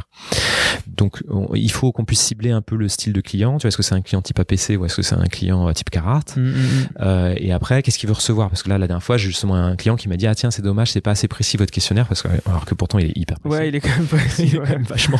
La plupart Ouais. des gens qui sortent du truc, ils me disent Ouais, là. donc il est long. Hein. Ouais, c'est bon. ça, il y a pas moyen de faire plus court. Mais bon, c'est pour ça que t'as un raccourci. Hein. T'as un raccourci qui dit j'ai pas envie de faire Mm. le questionnaire. Euh, mais là, il y a un client qui m'a dit écoute, j'ai reçu trois shorts, je voulais pas de shorts. Donc euh, c'est ah oui, bon, il faudrait aussi qu'on puisse spécifier, je veux pas recevoir de ça. Ouais. Euh, bon, il fait 30 degrés, nous on envoie des shorts. mais euh, les Plutôt pertinent. plutôt pertinent. Euh, donc en fait, t'as, le- t'as, je sais plus ce que je disais. Euh, voilà, non, la, la styliste fait Ouais, vraiment une sélection styliste. personnalisée. Il n'y a pas de sélection type, il y a pas parce qu'on a plein de marques. Euh, je veux dire, elle a, elle a quand même la- le plus gros assortiment de France sur l'homme euh, en choix, donc il y a vraiment de quoi faire. Quoi. Mm. Donc euh, et, et après, elle commence à savoir, bah tiens, j'ai des marques sur lesquelles effectivement ça marche mieux, j'ai Ouais. des marques où je commence à comprendre un peu mieux les fits et tout ça. Et en fait, c'est vrai que nous, l'avantage qu'on a en tant qu'e-commerce, c'est qu'on sait les best-sellers. Voilà. Donc on sait que le client qui veut un bon chino, bah, j'ai bien un chino cuisse de grenouille. Voilà. Tu je pose, vas pas la question. pousser tes meilleurs produits Voilà. pour. euh, il, il veut un chino slim, tu vois, de bonne qualité, euh, pas- avec un prix accessible. Tu sais que le chino cuisse de grenouille il est bien. Le mec il veut un truc un peu plus droit, bah tu vas lui mettre un Carhartt. Euh, tu vois, tu sais que le mec il veut un jean bien coupé, tu vas lui mettre un APC. On, a nos cœurs, tu vois, on connaît les cœurs de, de, cœurs de gamme. Mais après, il veut une bonne chemise. Tu mets une chemise d'exception en général, 80% des clients la gardent. C'est- assez fou dans les boîtes. Euh, c'est les chemises l'exception et la ceinture l'exception. C'est quasiment le truc où maintenant on lui dit bah mets une ceinture à chaque fois parce que de toute façon les clients les gardent à chaque fois. Ouais. Elles sont à c'est- 69 balles, elles sont made in France. Euh. Tu vois, c'est vraiment le, le- le petit accessoire où bah, de toute façon tu as toujours besoin d'une belle ceinture. Tu, tu viens de prononcer euh, Made in France en moins de deux fois en moins de quelques minutes. Euh, ça m'intéresse. Euh, Qu'est-ce que t'en- tu penses du Made in France Alors la question, elle est, euh, elle est aussi vaste que la vue que j'ai devant moi euh, aujourd'hui. Mais euh, qu'est-ce que t'en penses? C'est important pour toi? Et oui, Quel alors- avenir tu vois dans le Made in alors, France? Beaucoup d'avenir. Euh, maintenant, on peut pas tout faire. Euh, le Made in France, euh, l'aventure du slip français l'a montré, l'aventure 2083 l'a montré, on peut faire des choses extraordinaires. Hmm. Euh, maintenant, c'est des vrais projets industriels et il faut avoir un client qui est capable de comprendre ça et quand même de payer plus cher que la moyenne un, un produit Made in France. Donc, tu as deux, euh, t'as- en termes de C'est un peu business model, paradoxal avec ce que tu viens de me dire. Juste Alors, voilà, le, le- le business model, c'est pour proposer du Made in France comme nous on le fait, c'est il faut sabrer la marge. C'est le seul Ouais. moyen. Et euh, c'est ce que font d'ailleurs 1083 aussi d'une certaine façon. C'est que par exemple, là, nous, on revend 1083 sur l'hiver. 1083 demande un effort aux détaillants en disant, vous n'allez pas faire de solde. Donc, vous prenez moins de marge. De façon à ce que chacun arrive un petit peu à, à marger de son côté, tu vois. Euh, et c'est le seul moyen de sortir un produit. Il y a une vraie démarche. Il y, a une, il y a une vraie démarche quand même un peu d'engagement Ouais. de, de chaque côté quoi. Euh, sur le Made in France, il y a des très beaux savoir-faire euh, en maroquinerie, en accessoires, euh, sur le prêt-à-porter. Même si sur le prêt-à-porter, il faut voir qu'aujourd'hui, euh, il y a de moins en moins de vraies chaînes de production. Tu vois. Après, Mhm. tu as de la maille. euh, nous, on, bah, on sort une, une maille euh, là qui est fabriquée en France dans les ateliers d'Armor Luxe. Mhm. Euh, voilà, t'as des très très belles, euh, t'as, t'as des très belles, euh, t'as des très beaux ateliers. Mais en fait, c'est plus de l'artisanat Ouais. que de, que de la vraie que de la production de masse tu vois aujourd'hui en France euh, en tout Donc- cas, nous dans les ateliers sur lesquels on va Ouais. Et donc, toi aujourd'hui, tu vois quand même un avenir dans ce type de marque? Oui ouais. très clairement Ouais. Euh, c'est des marques sur lesquelles il y a beaucoup de il y a beaucoup d'affect du client beaucoup de fidélisation Ouais. Euh, je pense que les clients reviennent vraiment sur le fabriqué en France Euh, et donc je pense que c'est ça a de l'avenir c'est pour ça qu'aussi nos manteaux aujourd'hui on préfère les fabriquer en France plutôt que d'aller euh, en Europe de l'Est tu vois ou, ou au Portugal même s'ils ont des très beaux savoir-faire en Europe de l'Est hein. Et c'est donc- quand même les plus gros producteurs de Ouais, ah de ouais, hein. ouais. Et comment t'arrives à justement euh, faire euh, Alors bon, après oui, c'est sûr que tu vas me dire bah en expliquant, mais comment t'arrives à, à justement faire en sorte que le client qui est habitué à payer son produit en solde, enfin à, à il, voit la plupart du temps euh, des soldes sur internet, il s'attend à, à avoir des soldes. Euh, comment tu le fais Tu lui fais acheter un produit plus cher, made in France, en sachant que le client va passer euh, euh, s'il passe une minute sur la page produit, euh, t'es content déjà, je pense. Ah, c'est clair. Ouais, c'est moins d'une minute en général. Ouais. Euh, bah, un, euh, les, les marques, en fait, les clients savent qu'il y a certaines marques qui sont pas soldées. Voilà, Mm. il faut le savoir et tout. Et nous, sur nos, sur nos fiches produits d'exception, on leur explique que c'est pas soldé. Tu le marques On Ouais. le marque. Faudrait vraiment faire un- une sorte de petite pastille rouge pour dire euh, Ce non soldé, jamais soldé. Voilà, exactement. Comme Parce le point rouge au Galerie Lafayette, tu sais, le stand point Exactement. rouge. Là. Bah, bah, nous, très clairement, sur toutes les fiches, c'est marqué ce produit ne sera pas soldé. Pourquoi? Si tu ne le mets pas, la plupart des clients vont attendre les soldes. Ouais. Ils vont jamais acheter. hein. Ils, vont, ils vont dire bon, j'attends trois mois et on verra. Mm. Euh, et donc ça, euh, donc déjà une marque qui fait du made in France, euh, qui sur lequel déjà tu as peu de marge, donc tu vas pas solder. Il faut être très très clair au client par rapport à ça. Donc n'attendez pas, ça ne sert à rien parce Mm. que de toute façon le prix ne va pas baisser. Euh, et ensuite, euh, il faut avoir un discours très clair et une traçabilité. C'est-à-dire qu'aujourd'hui, made in France, ça suffit pas. C'est dire, euh, tu vois d'où vient la matière, où est l'atelier. Enfin, il y a voilà toute une explication, faire une vidéo. Donc, et c'est ça qui fait que les gens vont vont acheter. Euh, moi, enfin enfin, je trouve que ce que font les bonnes gueules, c'est assez génial. Mm. c'est quand même une boîte qui arrive justement à, à, à, créer du contenu, à créer de la vraie désirabilité sur leurs produits. Mm. et ils n'ont jamais été dans la promotion. Et, et, et ça, c'est. Vous avez, vous étiez dans les mêmes bureaux à l'époque. Ouais, on a partagé aussi le bureau avec bonne gueule, tu vois. Donc on, se connaît très très bien. Ouais, et, et c'est vrai que c'est un petit cercle. Hein. Euh, mais il y a la facilité du discount est assez, est, assez rapide. Hein. et eux n'ont jamais été dans cette facilité-là. Et euh, qu'est-ce, qu'est-ce que tu penses de, de tous ces petites marques françaises, enfin de l'image qu'ont les petites marques françaises ou euh, qui sont pas forcément fabriquées en France, hein, mais les marques françaises. Euh, et le, la manière qu'elles ont de communiquer euh, et euh, de choisir leur nom, de choisir leur marketing, de choisir leur communication. Euh, J'en viens plutôt en fait à, à, te poser une question par rapport à quelque chose que je, je pense moi. Est-ce que tu trouves pas justement que ces marques elles sont un peu euh, maladroites souvent euh, quand elle se crée. Je trouve que parfois il y a un peu euh, euh, des noms déplacés, un peu potaches pour des noms de marques un peu potaches, des communications un peu maladroites, des choses comme ça. Tu, tu... Ça, ça va dépendre, je pense beaucoup des, des marques. Tu trouves pas qu'on a un peu un problème en France sur ça? Sur ça? Bah, disons que les marques, je reviens de, les marques avec lesquelles on travaille, euh, en général, quand il y a un non, mais potage, on, choisi, les regarde pas. Voilà, t'as choisi les bonnes. Mais mais je reviens de de, de six mois euh, aux US et euh, c'était un un vrai enseignement sur ça. L'image des marques là-bas est extrêmement bien gérée. Enfin, je pense qu'ils ils ont une culture de l'image, une culture de, de, la, de la communication, du marketing qui est, qui est bien meilleure que la nôtre. Et, euh, ils arrivent à capitaliser à, euh, comme des marques sur Carhartt, euh, comme des marques euh, comme Toro Good, comme enfin il y a plein de marques qui sont des marques iconiques là-bas qui auraient pu être des marques qu'on aurait pu avoir les mêmes en France. Mm. et je trouve que chez eux c'est très fréquent d'avoir des success stories alors que chez nous c'est très rare. Et tu as une marque comme par exemple Paraboot mm. qui va pour le coup bien s'en sortir parce qu'ils vont vraiment avoir une belle enfin ils vont soigner leur image. Ouais. et je trouve qu'en France on a un problème là-dessus en plus pour revenir sur l'histoire des discounts c'est que Paraboot ne solde jamais. Et ça dans la tête des clients c'est le cas. Et tout le monde s'y tient Ouais. Et donc du coup, le Paraboot, on le vend toute l'année. Et alors si toutes mes marques étaient comme ça, alors là, ça serait, ça serait le rêve. Hein, tu vois. Ah, J'adorerais tellement avoir toutes les marques comme Paraboot. Un revendeur qui qui soldait du Paraboot, c'est justement j'ai envoyé ah, à Thomas, je lui ai dit, euh, y a un problème. Je crois qu'ils ont un problème. oui, en général, c'est vraiment que tu as besoin de liquider et que tu as un souci, quoi. Mais sinon, mais c'est un peu flinguer la marque, quoi, de faire ça. Ouais, clairement. Une... Et donc, ouais, tu trouves pas qu'il y a, il y a un, y a un en fait, les, nous les marques hein, qui euh, qui sont vraiment euh, là-dessus, je t'avoue qu'on les regarde pas trop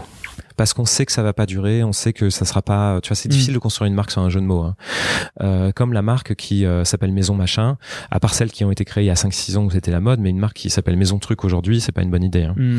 Euh, après, les marques avec des vieux noms français, c'est c'est peut-être plus non plus une très bonne idée. C'était une bonne idée d'il y a trois ans, quoi. Hmm. Euh, mais euh, aujourd'hui, euh, moi, je trouve qu'il y a des marques intéressantes, qui, mais tu vois, qui sont sur des parties pris, euh, euh, des noms un peu plus minimales, tu vois, des choses qui sont vraiment sur le savoir-faire. Il y a des choses intéressantes qui qui qui, qui existent. mais sur l'homme, euh, oui, enfin, t'as toujours la tentation de je sors d'école de commerce et je vais monter une marque en faisant un jeu de mots et un truc sympa, mais ça, c'est, c'est des marques qui nous intéressent pas, tu vois, c'est des coûts. Hmm. Mais tu trouves pas qu'on a justement un souci sur ça en France? Euh, bah De faire des marques plus durables. Après, oui, enfin, je sais pas si c'est un souci, mais il, il, y a de la place. En tout cas, il y a de la place pour créer des marques encore en France. Mm. Euh, c'est pour ça qu'on a créé notre marque à nous. Il y, a, il y a encore des choses à faire sur le marché de l'homme. Et, et ça vous arrive vous de chez l'exception d'accompagner justement ces jeunes marques que tu vas que vous allez repérer, que vous allez revendre, euh, de leur de les aider. Alors c'est en ça va dans les deux sens. En soi, c'est pas notre métier d'aider des marques hein, parce que c'est et puis ça prend du temps. Ouais, clair. Euh, après les marques, il y en a beaucoup qui m'appellent euh, en général pour de, des conseils, tu vois, pour discuter de choses et d'autres, prendre un café, euh, notamment les jeunes marques. Donc après c'est plus une question de temps, tu vois. Honnêtement, on a pas forcément le temps d'aider toutes les marques euh, qu'on trouve ouais, sympas. Euh, déjà les revendre. Déjà les revendre, c'est une très bonne chose. Bien. Exactement. Euh, mais euh, oui, oui, on a, il y a une communauté de marques. On a, on a vraiment plein de gens avec qui, tu vois, on se voit très souvent, euh, Mm. avec qui on est amis. ça fait partie du, du métier. Et puis c'est vrai qu'on a, nous, on a le projet de la caserne aussi, qui est un incubateur de marques éco-responsables qui va sortir en 2021. D'accord, c'est Qui est, qui est, c'est-à-dire euh, alors c'est un, c'est un, un établissement qui fait 4000 mètres carrés dans le 10e arrondissement, Ah ouais. qui était un appel à projet de la mairie de Paris qu'on a gagné euh, pour installer un incubateur de marques éco-responsables. Euh, et donc c'est la, c'est Maëva Bessis là qui est notre directrice générale qui s'occupe de, de, ce projet-là. Euh, et aujourd'hui c'est un projet qui prend vraiment toute son indépendance de l'exception parce que c'est vraiment très très différent, mais justement dans cette idée de d'aider les marques à se développer. D'accord. Et ça, c'est. Ah oui, donc c'est pas du tout sous l'exception, sous le, sous le nom l'exception. Non, en fait, on, on a gagné. La, le- en fait, c'est le, le, consortium l'exception entre guillemets consortium. C'est le groupement l'exception qui a gagné parce qu'on était vraiment leader sur le le- l'appel à projet. D'accord. Vous étiez plusieurs, euh, On est- Il y avait, oui, il y avait trois euh, trois dossiers qui sont arrivés en, en, en comité euh, final. Il y a eu une présélection, trois dossiers, puis après un, un grand jury euh, à la mairie de. Paris, et on a gagné le grand jury. Euh, et euh, donc là aujourd'hui, c'est en travaux. hein, on est en train de, de bosser dessus. Euh, mais en fait, c'était voilà, nous, nous on a monté le projet, mais ça n'avait pas pour vocation d'être exploité par la société d'exception, parce que nous, notre vocation, c'est de faire de l'e-commerce. Euh, Hum. Ça restera ça. Oui, c'est pas un incubateur. Vous avez pas vocation à être un incubateur. Donc c'est une autre société euh, du coup qui est créée ad hoc euh, Et vous allez. sur laquelle on euh, est impliqué. Et c'est sur des marques euh, de mode? Oui. Ouais. Mode, accessoires, euh, maroquinerie et, et en fait euh, accompagner la transition euh, écologique. Comment Ça s'appelle la caserne. Tu peux trouver sur Instagram sur Ouais. euh, la caserne. Euh, Il y a aussi des articles de presse dessus et tout ça. Et, et c'est Ok, je mettrai le lien sur. voilà. euh, On- Pour l'instant, on on en on n'en parle pas encore trop parce que c'est encore en, c'est dans un an, tu vois, donc on a encore le temps d'en d'en parler. Ouais. Mais euh, mais c'est un très très beau projet. Donc donc tu vois, c'est ça qui s'inscrit aujourd'hui dans euh, cette volonté d'accompagnement des marques. C'est ce genre de projet plus que que l'exception en tant que telle Ouais. qui euh, lui reste euh, à vocation commerciale. Ok. Et euh, où est-ce qu'on en est là? Je me suis un peu perdu dans toutes les questions. Euh, non, sur la sur la création de l'exception. euh, donc là aujourd'hui, vous êtes combien? Alors au- en nombre de personnes, Ouais, on- tu 10, Ouais, on est, en fait au bureau, on est une, entre 10 et 15 Ouais. plus la boutique. Et donc vous avez créé, oui c'est ça, vous avez créé la, le site, mais donc à partir d'un moment, t'as quand même senti le besoin d'ouvrir une boutique? Oui, alors le, le besoin d'ouvrir une boutique. Et c'était fait sentir déjà au début, hein, parce qu'en Ouais. fait nos clients, il y avait beaucoup de clients qui venaient venir, qui voulaient venir chercher leurs commandes, donc faire des retraits, venir essayer des pièces à la boutique. Donc en fait, on, on avait vraiment ce, euh, ce- cette demande des clients, quoi. Ouais. Euh, et donc à l'origine, on avait une petite boutique qui était dans le dixième. Euh, à l'époque, je l'appelais le plus grand, le plus petit grand magasin de Paris, parce qu'en fait, ça faisait 40 mètres carrés, mais tu pouvais acheter, euh, tu vois, 2000 Ouais. références différentes, quoi. Euh, parce qu'on avait notre stock juste derrière. Et donc en fait, euh, à l'époque, le stock était à Paris. Et donc en fait, t'arrivais, tu disais, bah je veux ça de telle marque, tac, c'était sorti, alors que la boutique faisait 40 mètres carrés. quoi. Hum. Euh, et, et ça, euh, du coup, après, on, on a voulu ouvrir une belle boutique, voilà, plus au niveau de voilà l'image de l'exception. Euh, et c'est là où on a ouvert notre boutique à la Canopée, euh, donc en 2016. Ouais, t'as saisi l'opportunité de cette nouvelle euh, Exactement. espace. Euh, parce que c'était, euh, en fait, à l'origine, euh, tout le monde disait mais pourquoi vous n'êtes pas dans le Marais? Et en fait, on avait un double problème dans le Marais. Un, c'est que les surfaces sont Ouais, très chères. Ouais, très Et- cher et, pas énorme. et pas énorme. Voilà, c'est difficile de trouver des grosses surfaces. Et nous, en fait, l'exception, on est un gros magasin, donc à Ouais. moins de 200 mètres carrés, c'est quand même compliqué. Euh, et, euh, T'as et- homme-femme. et donc voilà, on est homme-femme. Et ça, c'est vraiment compliqué. hein. Honnêtement, euh, autant sur le web ça va, autant en physique, euh, c'est toujours difficile de faire T'as- les deux. Il y a des accessoires un peu ou- On a de l'accessoire, on a tout, de la chaussure, De la maison, tu vois, de la maison, maison. ouais, euh, ouais. Voilà, donc on pourrait ouvrir euh, les Galeries Lafayette, tu vois. Euh, bon, à un moment, faut faire une sélection et ouvrir plus petit. Euh, et donc on avait ça. Et puis en fait, le problème qu'on avait, c'est que beaucoup de nos, de nos marques qu'on distribuait étaient déjà dans le marais. Et donc ces marques-là me disaient, bah c'est ouais, mais si tu ouvres un multimarque, c'est pas génial parce que tu vas rentrer en concurrence avec ma boutique qui est trois rues à côté. Donc ça, j'ai pas envie que tu mettes ma marque dans la boutique. Donc on avait ce problème-là aussi de marques qui nous disaient, bah attends, moi je veux bien sur l'online mais pas sur le physique. Ouais. Euh, et donc on, en- on serait retrouvé à avoir une boutique avec en plus euh, sans pouvoir euh, montrer nos marques best-sellers quoi. Et Ouais, donc, euh, donc voilà, donc c'est pour ça qu'il fallait qu'on trouve notre propre zone de chalandise quoi. Et est-ce que c'était le bon choix? Écoute, c'est une boutique qui euh, a, a très bien fonctionné, qui avait des belles croissances, bon jusqu'à l'épisode Covid. Ouais. Aujourd'hui, elle souffre, mais comme toutes les boutiques à Paris, Ouais, donc il n'y a rien de particulier. Euh, donc c'était, en tout cas, euh, je pense que c'était, euh, si on n'avait pas fait ce choix-là, on n'aurait pas ouvert de boutique. Je pense Mm. que c'était aussi simple que ça. Euh, ça aurait été très compliqué de trouver un autre espace. Ouais. Euh, c'est vraiment une très belle boutique, donc on est content de, du Ou résultat. type euh, ouais, Beaugrenelle ou des, des surfaces comme ça un peu plus. euh, Oui, mais Beaugrenelle, c'est trop loin, tu vois. Je, je, je- Ouais. C'est-à-dire qu'en fait, nous, il nous fallait une boutique au cœur de Paris parce Ouais, qu'en fait, une grosse partie du trafic de boutique, plus de 30%, c'est du trafic qui vient d'Internet, Ah oui. euh, des gens qui viennent faire des essais, chercher leur retrait boutique. Donc, il fallait quelque chose au cœur de Paris. Ouais. Tu vois, où, quel que soit l'endroit où tu habites, tu peux passer au hall, chercher ta commande. Ouais. Ok. Et, euh, et toi, comment tu vois les évolutions là pour, euh, pour l'avenir sur, euh, sur l'exception? Alors pour l'avenir, je pense, nous on a on a plusieurs choses. Je pense qu'on en a parlé. La marque en propre pour nous c'est très fort parce qu'avec les nouveaux projets qu'on va sortir, on a vraiment envie d'amener la marque plus loin aussi sur quelque chose de plus créatif Euh, parce que c'est vrai qu'au début voilà on a créé la marque sur des basiques et finalement on se rend compte que bah, le client va aussi chercher des choses euh, va avoir envie de chercher chez, Mm. chez nous des choses plus créatives Euh, Tu penses qu'il y a un, un, un petit retour quand même de l'originalité qu'on a un peu qu'on en a un peu trop vu Oui, parce basique en fait, le, le, le- le problème. Alors là, maintenant, si tu parles justement des problèmes des nouvelles marques qui se créent, Ouais. c'est que maintenant, les gens qui créent des marques, ils créent des marques de basique. Oui. Donc là, il y a que des marques de basique qui se créent Oui, sur le marché ouais, ouais. quasiment. En tout cas, sur l'homme. hein. Donc, donc aujourd'hui, tu crées une marque, tu te dis, bah, je vais faire euh, euh, un beau basique dans une belle matière ouais. produit en Europe. Voilà, ça c'est le, c'est le 90% des Autant dire à comme ceux qui écoutent ce podcast ne le faites pas. ça. voilà.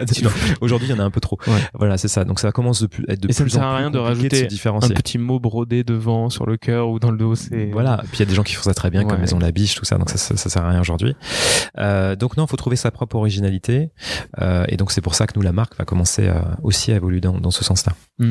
Euh, donc, donc la marque est très important. La boîte, c'est très important parce qu'on voit vraiment qu'il y, il il il y a un truc génial autour de la boîte qui est en train de se créer, euh, avec une super fidélisation. Avec voilà, on passe à un autre niveau de consommation, tu vois, du client.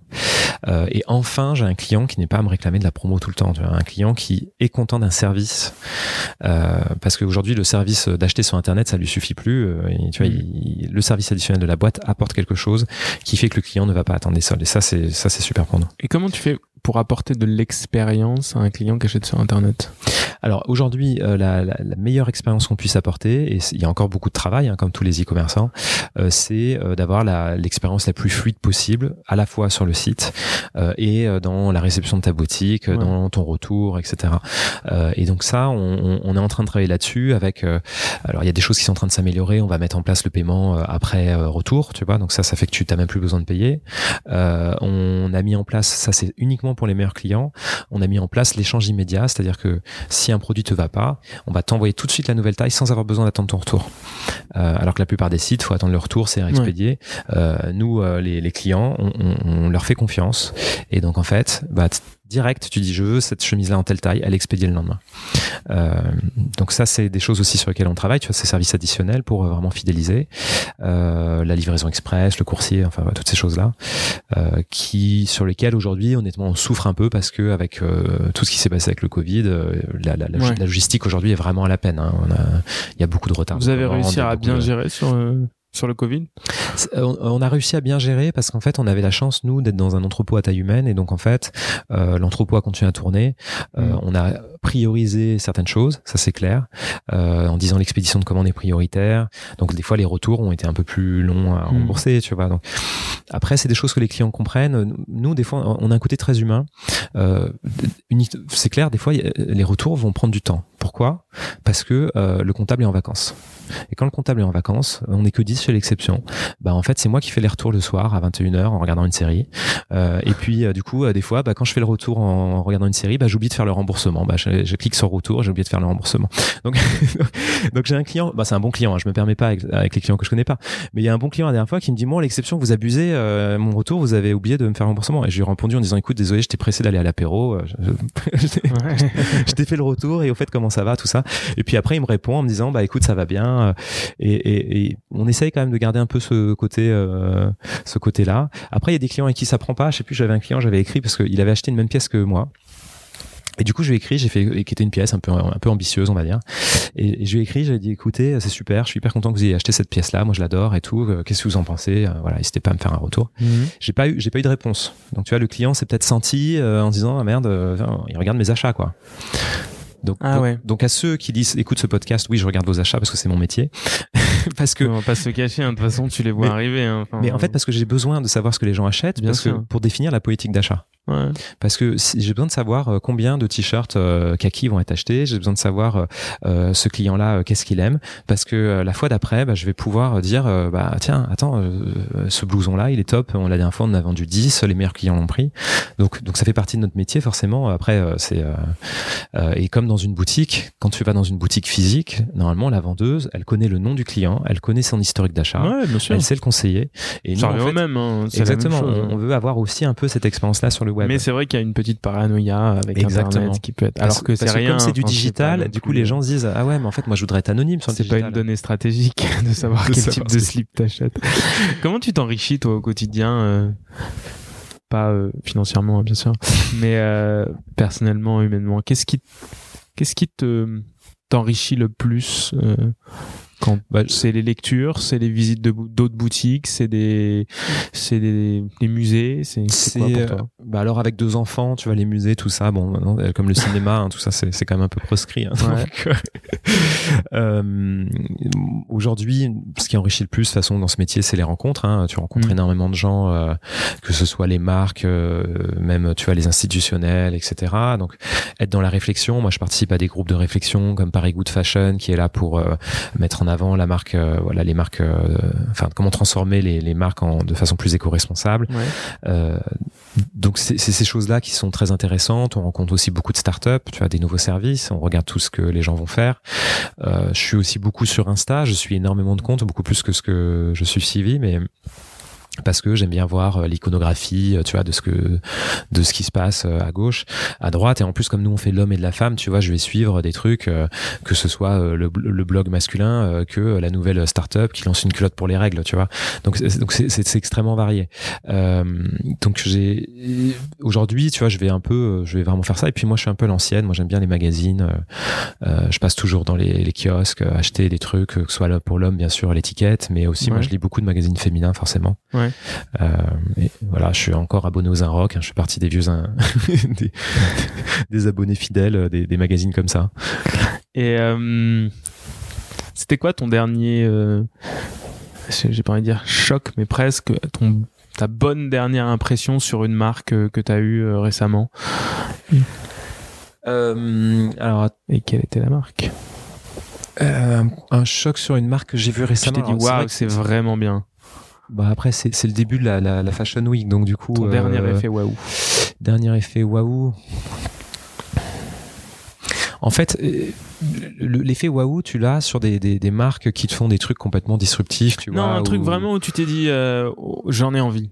ouais bah en fait ça serait plus qu'est-ce que j'ai acheté ben qu'est-ce que je me suis acheté Ouais, Euh, qu'est-ce que tu t'es acheté hein moi ce que je me suis alors parce que c'est vrai que j'ai euh, un côté un peu classique tu vois où je vais euh, porter euh, la marque l'exception et puis euh, et puis du APC et puis après tu vois là j'aime bien porter un chino étude studio tu vois avec une coupe Très un peu beau. large voilà parce que c'est moi je reviens plus sur des coupes larges que sur des coupes fitées Mm. très clairement aujourd'hui euh, et là par exemple je me suis acheté une une salopette chez MC Overall tu vois qui est, qui est une marque de workwear anglaise qu'on chez l'exception et en fait j'avais rencontré Tim et, euh, et, et, et je trouvais que le produit était était très fort hein, que de la combinaison de la salopette tu vois euh, dans du bleu de travail euh, en polycoton Alors, en- dis-tu voilà. Moi, je me fais, je me fais allumer sur ça parce que je porte des salopettes. J'ai écrit un article récemment. J'écris, ça m'arrive Ouais. d'écrire pour euh, des copains des rabilleurs. euh, euh, c'est un, un blog de montres. Je sais pas Ouais. si tu, si tu lis. Oui. Et ils m'ont demandé de faire une petite chronique mode, donc j'écris pour eux en plus de, en plus de Very Good Lord.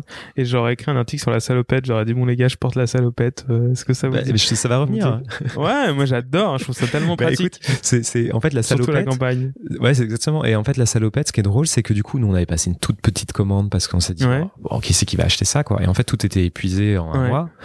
Euh, et, et du coup, on a passé un réassort, on a augmenté les tailles. Et, et le mec, euh, donc euh, le mec d'MC Overall, il fait, bah, c'est génial. Attends, je pensais pas que ça pourrait décoller sur le marché français. Euh, euh, et puis, en fait, du coup, j'ai un, un copain euh, qui est danseur fondateur qui a pris la même salopette que moi parce qu'il l'a vu sur Insta en disant mais attends mais j'ai cherché ça toute ma vie.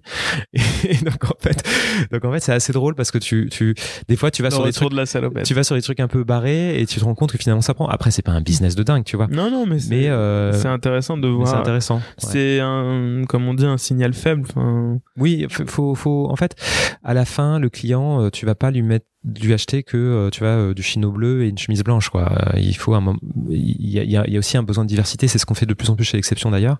C'est qu'en fait on a un peu maintenant tous nos basiques et il faut ramener de la valeur ajoutée à notre client et, et, et qui trouvent des produits qui vont pas euh, trouver ailleurs. Là, sur l'hiver, honnêtement, euh, on a une sélection de marques qui est, qui est complètement dingue. Euh, on a ramené euh, énormément de parkas, des trucs aussi très spécialisés, tu vois, du Nobis. On, on, a beaucoup de marques japonaises. On a même rentré des marques japonaises qui sont quasiment pas distribuées, qui ont 50 followers sur Instagram. Comme bah, on a rentré une marque qui s'appelle qui s'appelle MOC, MOC, je crois, de tête. Je dois te retrouver ça sur Insta, je te ouais. Euh, en fait, c'est une marque qui nous envoie un sweat. Euh, Mocté, ouais, c'est ça, M-O-C-T. Euh, made in Japan, donc 64 followers. Hein, donc ça, autant dire qu'on n'a pas été parce qu'il y avait des followers sur Insta. Hein. Et, et, en fait, le gars, il m'envoie l'échantillon, il me dit, écoute, c'est fabriqué au Japon. Euh, c'est vraiment un truc traditionnel, traditionnel. Aucune distribution européenne. Euh, teste le sweat et tu me dis ce que tu en penses. Donc euh, je le mets, je fais tiens il est, il est doux et tout, il est hyper agréable, je le porte tous les jours.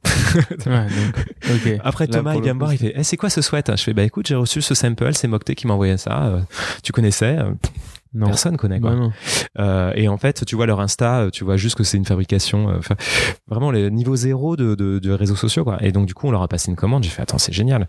Euh, il y aura, ça sera très difficile de pas se faire passer le client à l'achat parce qu'il connaîtra mmh. pas la marque. Ouais, c'est risqué pour toi parce qu'au final. Voilà, c'est risqué pour moi, bien sûr.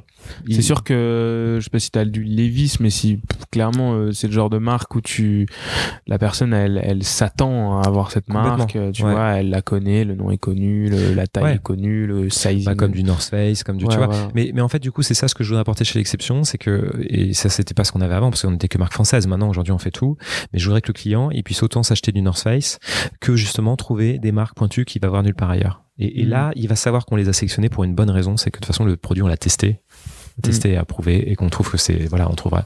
Et, enfin voilà tu vas pas la trouver tu vas ça devenir un lieu de destination justement mm. pour découvrir aussi ce genre de marque. Et t'as switché de de marque française? Parce qu'on on, on est vite venu à discuter de plein d'autres choses euh, quand euh, tu nous as parlé de la jeunesse de l'exception mais t'as as switché de de marque française à marque de, du monde entier à un moment et pour quelle raison? Euh, Alors on a, on a switché, euh, donc c'était en 2016 euh, pour une assez simplement en fait parce que on voyait que notre client trouvait pas euh, certains produits chez nous mm. et notamment euh, on commençait à développer par exemple la sneakers euh, et on s'est dit mais en fait la sneakers on travaille avec Zespa on travaille avec National Standard il y a des quelques jeunes marques mais, mais notre offre va rester extrêmement limitée quoi mm.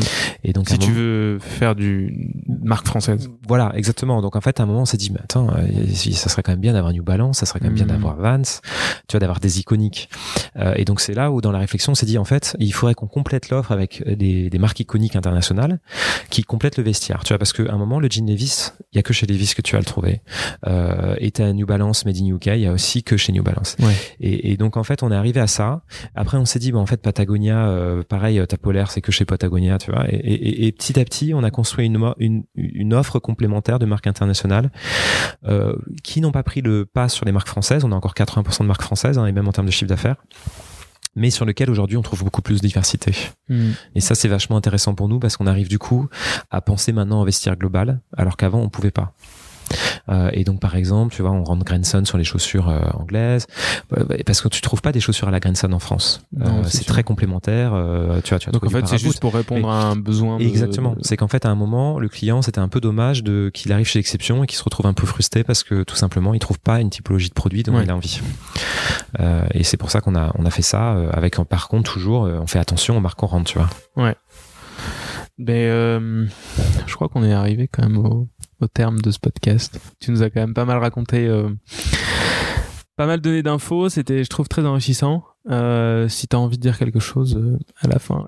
bah écoutez, euh, c'est un, un, un, grand plaisir. Si t'as envie de, merci, de, de, de, nous raconter quelque chose. Non, mais euh, vraiment merci. Je trouve que c'était euh, c'était vraiment cool. Discussion un peu plus décousue que d'habitude, mais on, oui, a évoqué, on a évoqué plein de choses et c'est pas grave parce que justement c'est c'est d'autant plus enrichissant. Donc c'est vraiment. Ça a été plus une discussion qu'un qu'un qu'un interview. Ouais, mais c'est pas ouais. grave. Moi ça, moi ça me va très bien. Le plus important c'est que ce soit intéressant. Et j'ai toujours une question à la fin qui est la fameuse question de qui aimerais-tu entendre à ta place euh, dans ce podcast de vivants et de francophones ah oui, et du coup, que question que je n'ai pas préparée, donc euh, du non, coup, c'est pas grave. c'est pas grave. Un... Euh, t'as bah, déjà vu Benoît et Geoffrey de Bonne Gueule, j'imagine. J'ai déjà vu Benoît. Ouais, t'as ouais. déjà vu Benoît, ouais. C'était un euh... très bon épisode de, de la saison 1. Ouais, euh, je pense après, peut-être pour changer de la mode, si tu, tu peux aller voir euh, des gens dans les cosmétiques, par exemple, ouais, ça peut être intéressant. cool. Ouais. Euh, bah t'as les euh, en cosmétique, t'as la, la, la fondatrice de la Barbière de Paris, tu vois, qui est, Ouais. qui est vraiment intéressant sur la partie soins. Ouais. Euh, t'as les fondateurs de Bivouac aussi, tu vois, sur cette partie-là. Il y a les. Euh, C'est vrai que c'est un domaine que je n'ai pas encore exploré. ouais, et qui est en plein décollage. Il y a vraiment des choses intéressantes à dire sur les cosmétiques. Ouais. Euh, Il y a, il y a, il y a un- vraiment, ça devient. Nous d'ailleurs, on, on développe très fortement l'offre à partir de l'hiver prochain. Très cool. Ouais, et, et ça devient euh, vraiment un, un- quelque chose de de- d'intéressant. Et sinon, euh, je pense que ce qui est intéressant, c'est d'aller voir aussi euh, le fondateur de AIM. Je sais pas si tu connais les parkas. Euh, et euh, parce que c'est très technique. Il, il a que deux produits. Euh, et en fait, Ah oui, ok. Oui, ça y est, je suis. AIM. Euh, IM, exactement. Ouais. Mar- c'est Marcid sous le trait. Ah, merci. Mais oui, Ouais. merci. Bah, j'ai interviewé euh, son frère euh, Arthur. Arthur, Ouais. l'année dernière que je connais euh, que je connais assez bien. Et, Et Marcy, c'est très intéressant, tu vois, sur un Je truc devais passer le voir l'année dernière. très technique. Ouais. Tu vois, il a vraiment sorti, il avait sorti l'année dernière la parka de de- d'hiver. Là, cette, cette saison, il sort la parka de pluie, mais il sort un produit tous les six mois. Tu vois, il va vraiment au moindre détail, au machin. Et puis en fait, il va voir les revendeurs en disant mais donne-moi les commentaires sur qu'est-ce que tu penses de ça. Il y a un vrai, euh, Ouais. un vrai retour. Ouais, c'est clair. Bon, bah, très cool. C'est très bah, euh, les mecs de les mecs de Caval aussi, tu les as vus sur les sneakers? Euh, non. Su- Super bien. Faut faut aussi aller les voir. euh. Oh là là, ça va faire une saison 2 colossale. Ouais, ouais, mais il y a beaucoup de. J'avais prévu une vingtaine d'invités, mais là, je crois qu'on va faire euh, plutôt 30. Bah, tu Non, partiras sur une saison 4 mais- Ouais, saison 3. 3 Saison 3, là, on est, là, on est Ouais, saison ça. 2. Donc, ce sera saison, Saison 3. euh, je- ouais, je prévoirai pour la saison 3. Mm. Ce sera en 2021. Bah si t'as besoin d'idées, en tout cas ça on en Ouais. connaît. Hein. Ouais, ouais. on connaît du monde. Avec grand plaisir. Euh, écoute, merci beaucoup, Régis. C'était très intéressant, passionnant. Avec un grand plaisir. On va faire Ça des marche. petites photos et, euh, et puis bah, vous pourrez euh, retrouver, euh, donc comme d'habitude, je mettrai des références sur l'article sur verygoodworld.com. Il y aura aussi bah, toutes les photos là où vous pouvez écouter le podcast, SoundCloud, iTunes, etc. Deezer. N'hésitez pas à mettre un petit commentaire aussi, des petites étoiles, euh, maximum d'étoiles. J'ai vu qu'il y avait euh, pas mal de commentaires sur iTunes, donc c'est très sympa. Euh, je suis super bien noté sur iTunes. Oui, j'ai vu 5 étoiles. Ils sont sympas les gens, franchement, c'est super cool. Ouais, c'est très cool. Voilà. Et, hum, en tout cas, merci à tous d'avoir écouté cet épisode. Merci à tous de suivre le podcast. Et, euh, et puis, bah, à très bientôt. Merci, à bientôt. Salut.